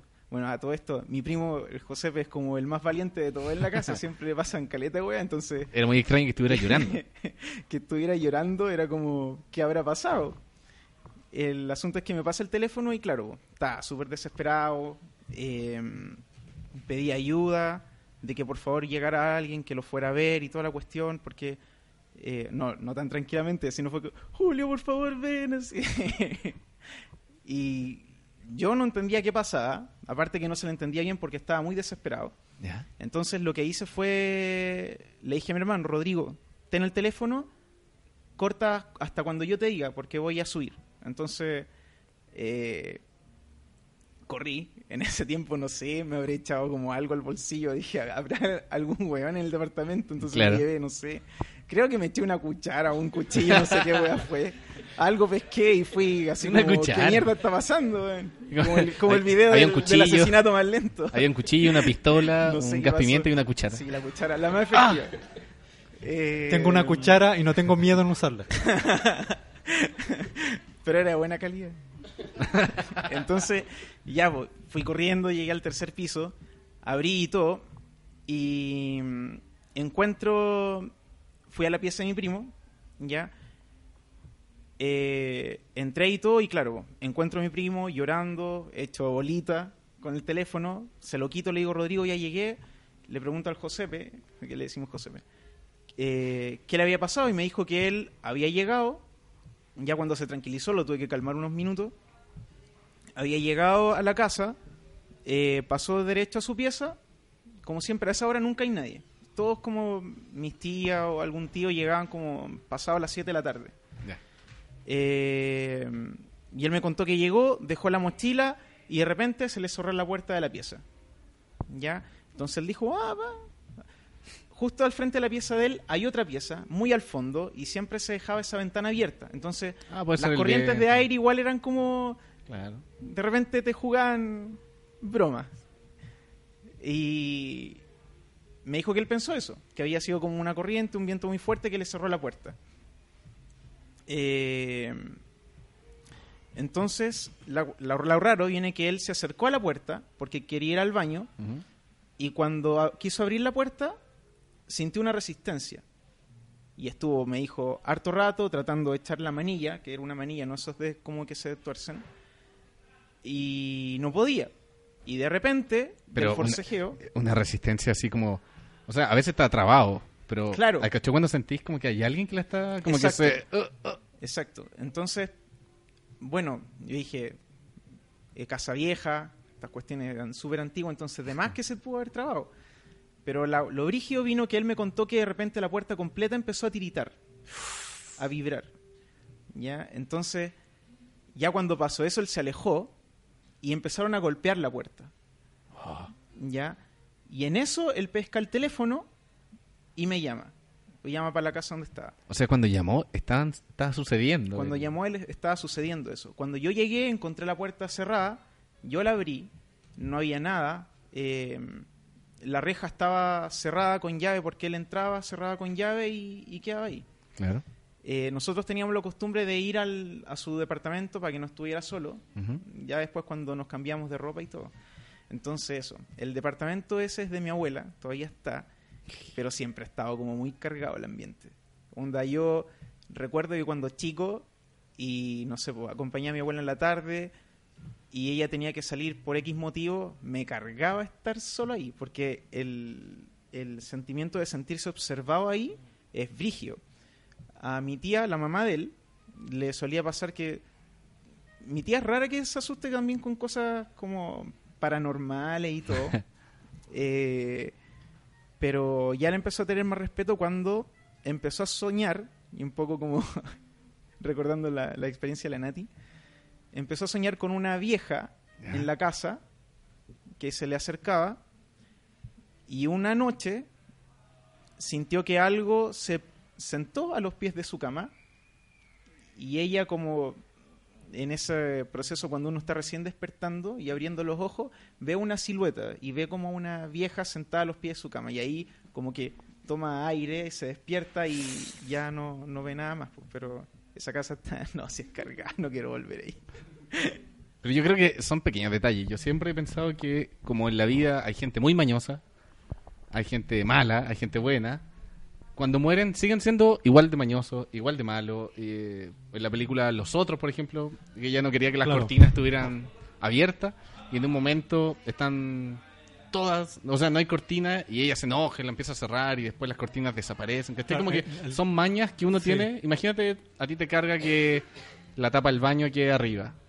Eh, y, y después cuando estoy muerto siguen esas mañas. Sí, Un- mi mamá siempre cuenta que tenía un tío que le decía a sus hijos que no tomaran agua de la llave eh, sin un vaso, así de la cañería. Ah, directo de la cañería, claro. Y le decía, si lo seguía haciendo cuando yo me muera te va a venir a penar. Y, y dice su primo que tomando agua un día sienta al lado la presencia del papá, que lo estaba mirando así como, ¿viste? Te dije. ¿Cachai? Como... Wow. Entonces, de repente son pequeños detalles. No quiero que abran más esta puerta. Y de repente moriste y no te diste cuenta y veía a alguien que la sigue abriendo y, ah, puta, ya me aburrí. Y la empezáis a atrapar y... No sé, yo siento que son detalles tan de la vida cotidiana Sí. que uno, que de repente sobrepasan esta dimensión, yo creo, y nosotros vemos estos chispazos y nos cagamos de miedo. eh, Es como el- en este capítulo de los relatos, el, el- creo que fue el primero que escuchamos, del, de la mamá que escuchaba a su hijo que lo llamaba y Sí, viceversa, sí. y, pero que nunca ninguno de los dos se llamaba. El, siempre me ha llamado mucho la atención, como que son cosas que realmente no tienen como ninguna explicación lógica, que eh, pueden ser Sí, o sea- espíritus, puede que no sean. Si hay gente mala en la vida, claramente después se transforman en espíritus malignos y es lo que nosotros conocemos como, Pe- y como espíritus yo malignos. hace cuando era más chico viví con mi familia muchos años en una casona muy vieja. Mi papá vio cosas, mi mamá también, que le pasaron algunas cosas que como eh, la típico es que sentía que caminaban, veías, veían sombra y todo, pero yo nunca vi nada. Yo sé que cuando chico yo era como muy sugestionado, ¿sí? pero nunca me, nunca tuve una experiencia como eh, rara en esa casa. Y, pero a mí de verdad que me gustaría tener una experiencia. Porque... eh, ¿No te basta con todo lo que hemos escuchado en este capítulo? pero es que debe ser debe ser súper estimulante poder presenciar algo que se escapa totalmente de tu comprensión del mundo. Anda a la isla. Sí, va- Ahí está vamos la respuesta. que ir a la Vamos isla. ir a la isla. Sí. Así ya. que, pero... Al- Eso me pasa más o menos eh, con el tema de la sugestión, eh, que me parece, me parece, no estoy seguro, que igual tiene como respuesta fisiológica, en el sentido de que, por ejemplo, De más, cuando tú sí. uno de repente está como con mucha presión Claro. o con o con no sé, no sé, una suerte como de problemas pero que están en el subconsciente, Mm. eso como de alguna forma empieza a salir Se como- exterioriza. se exterioriza, Sí. ¿cachai? En otros lados, por ejemplo, de repente cuando tú eres como muy una persona muy de rutinas, ¿cachai? Y tú sabes de repente cuando sales de tu casa dejas cierta ventana abierta o cierta ventana cerrada, ¿cachai? Cuando algo de eso cambia, tú ya te empezás a como a pasar como Claro, rollo, sí. Pero es precisamente porque por lo menos en mi caso siento que tengo como una estructura mental como tan de algunas cosas como que siento que no cambian, ¿cachai? Que cuando las cuando ciertos pequeños detalles cambian, no- eso no, no, no le encuentro una explicación como inmediata. Claro, como que en tu, en tu lógica como que se, se escapa de los Se márgenes escapa que de los tienes. márgenes, sí. ¿cachai? Y lo- de repente te pasa que eso tú no puedes... Da lo mismo que se lo explicas a otra persona, ¿cachai? Porque Mm. no, no, te va, no te va a creer, Claro. ¿cachai? Entonces solamente te van a decir que tú solamente estás sugestionado, entonces tú ves sombras, ¿cachai? Tú ves que te pasan cosas. Pasa mucho de repente con la parálisis del sueño. Sí. Mucho, mucho con la parálisis Se del viene sueño. un capítulo de que hablamos que de eso. de verdad tú crees, sientes que hay alguien que te está como quitando el aliento, ¿cachai? Mm, que claro. se junta con la apnea del sueño. Con la apnea. Con la apnea del sueño. Sí. Pero a mí me pasó muchas veces de... Bueno, yo viví como dos años en una casa muy vieja en Providencia. Se la arrendaba un caballero que estaba... que tenía una casa, una casa antigua como atrás. Y en esa casa, en los dos años que estuve, eh, todas las semanas, no sé, por dos o tres veces a la semana me pasaba el tema como de la apnea del sueño y la parálisis del sueño. Mm. Y es una cuestión como de verdad desesperante. Sí, Se- se viene el yo capítulo, me fui de se esa viene el capítulo. Y no me, no me volvió a pasar nunca más eso. Wow. ¿cachai? Entonces, quizá o yo tenía más o menos problemas que se externalizaban con eso, ¿cachai? Sugestionado, o era que la, o pasa esa cuestión de que la casa está cargada, ¿cachai? Porque Claro, algo, pa- algo mí- pasa en esa casa es que que, algo pasa en esa casa, te ¿cachai? provocaba eso. Es que yo antes de que esto yo no creía en las casas en, el- en el concepto de casa cargada. Claro. ¿cachai? Yo pensé que era solamente su cuestión de la gente. ¿cachai? Pero cuando de repente tú tienes respuestas fisiológicas que te pasan, esto me pasó ayer y da lo mismo a quien se lo cuente y nadie me va a creer, ahí da como una- las coincidencias que, Claro. se, que se juntan así. Claro. Qué buena. rígidas. un, un, un dato, un dato, eh, revisen, eh, la mayoría, yo sí, no voy a decir todas porque no tengo la certeza, no he visto todas las películas de terror, pero la mayoría de las películas de terror, siempre el contexto en el que ocurran, siempre hay un problema. Siempre los personajes tienen un drama. Tienen un problema familiar, tienen un, un problema, una situación que es conflictiva. Pues es Y- una película. ¿Ah? O sea, es una película. pero pero que todas se basan en lo mismo ¿cachai? Y, y tiene una y tiene una base que eh, incluso la parapsicología lo dice que todas las en, to- en la mayoría de los casos donde hay apariciones poltergeist etcétera etcétera siempre ocurren en el momento en donde hay un quiebre familiar o hay eh, casos de estrés o Ah, problemas, ¿cachai? Y siempre aparecen en ese tipo de contexto. Y en la mayoría de las películas de terror como que también lo demuestran. Como ¿Acaso que nos volvemos más sensibles cuando estaba alterada la conciencia? el, eh, este, el- este director que nos encanta, Night Shyamalan, eh, se basó en eso para El sexto sentido. Claro. En la película, el niño tenía una cosa que los padres se estaban separando, que había un problema familiar. Ah, claro, claro. Y, y con esa base, como que ocurren. estas En los cosas. otros pasa lo mismo. la- En los otros el también. marido se va. y- Claro. Entonces, eh, siempre hay, hay un contexto en donde el, el estrés, la, la presión, el- la depresión, ¿cachai? Como que hace que se manifiesten este tipo de cosas. No sé si será la explicación de aquello. O puede ser que realmente hayan espíritu en tu casa. También. O que lo atraigan ese tipo de situaciones. O que realmente hayan espíritu. Yo escuchando a, mm, a expertos de temas que se relacionan a lo paranormal y todo eso. no como ustedes. No, no, es que quiero darle, quiero darle solamente ese contexto, porque ellos dicen que seguramente estos entes eh, se mm, hacen visibles o se acercan solamente a las personas que son altamente perceptivas, ¿cachai? Claro. Como altamente sensibles. Sí. Y como que los prefieren, ¿cachai? Y esa es la explicación que le dan ellos, ¿cachai? Según sus investigaciones. Porque las personas que, no, que tienen estructuras muy rígidas, eh, como que verdaderamente le hacen, eh, son como lo- los, los obvian, los, los dan como que Como no- un imán negativo y positivo. se Exactamente, repelen, ¿cachai? claro. Y, eh, pero también basta que de repente te pasen esos casos de estrés como para bajar las defensas y, y ellos prueban como para tener un adepto, algo así como, ¿cachai? Como para abrirte una, una, una sensibilidad claro. y te empiezan a pasar cosas. Pero que la, claro, yo creo que vivimos en un mundo tan materialista que dejamos de lado lo espiritual en todo sentido, ¿cachai? Como, eh, y yo creo que a todos nos pasa, y, que cuando hay un problema y que cuando pasa algo, yo creo que de alguna forma volvemos a ese lado espiritual que dejamos de lado por cosas materiales y banales como la pega, la tele, el internet, ¿cachai? Como que cuando hay un problema uno vuelve a la espiritualidad y, y yo creo que la invitación está a vivir más cercano a ese lado, ¿cachai? Como, como, no sé, pequeños detalles, ¿cachai? Como, no sé, saludar a alguien en la calle que va llorando, yo creo que de alguna forma te conecta con ese lado espiritual. po. Claro, te Y- sensibilizas. Claro. El- los testimonios de estos locos, porque un programa, eh, los testimonios de acto. locos que decían que no, yo siento todo el, todo el momento, a cada momento siento cosas y he visto y que tienen la opción también de dejar de sentirlo. ¿Cachai? Y ellos dicen ya, eh, como, Como que... me-. Claro, ¿cachai? Yo creo que Y- todos tenemos esa capacidad igual. ¿Cachai? Lo Y los locos verdaderamente dicen, mira, yo trabajaba de conserje también y también tenía como una persona que siempre se me aparecía y era la misma y nadie me va a creer, ya como que no se lo cuenta a nadie porque no, no es gracia para mí, como que... Y yo dejé de, terminar de, terminé de trabajar ahí y decidí alejarme como de, de, de la, de- de- de la conexión con esas personas que veía y verdaderamente no veía nada más. ¿Cachai? Entonces era como ese switch que decís tú, que es como Claro. la de la sensibilidad. De- Bueno, bonita conclusión Sí, para el buena programa. conclusión. Eh, muchas gracias a todos por compartir la historia, compa- eh, venir. eh, ¿Cómo lo pasaron? ¿Fue muy latero? ¿Bien? ¿Estuvo bueno? ¿Sí? Bien, hablas.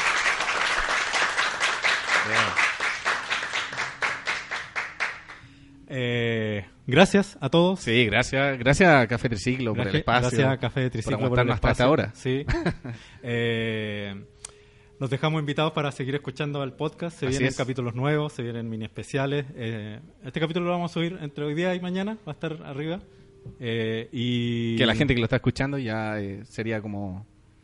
No habría tiempo para... Bueno, no, No habría un tiempo tiempo. no existe.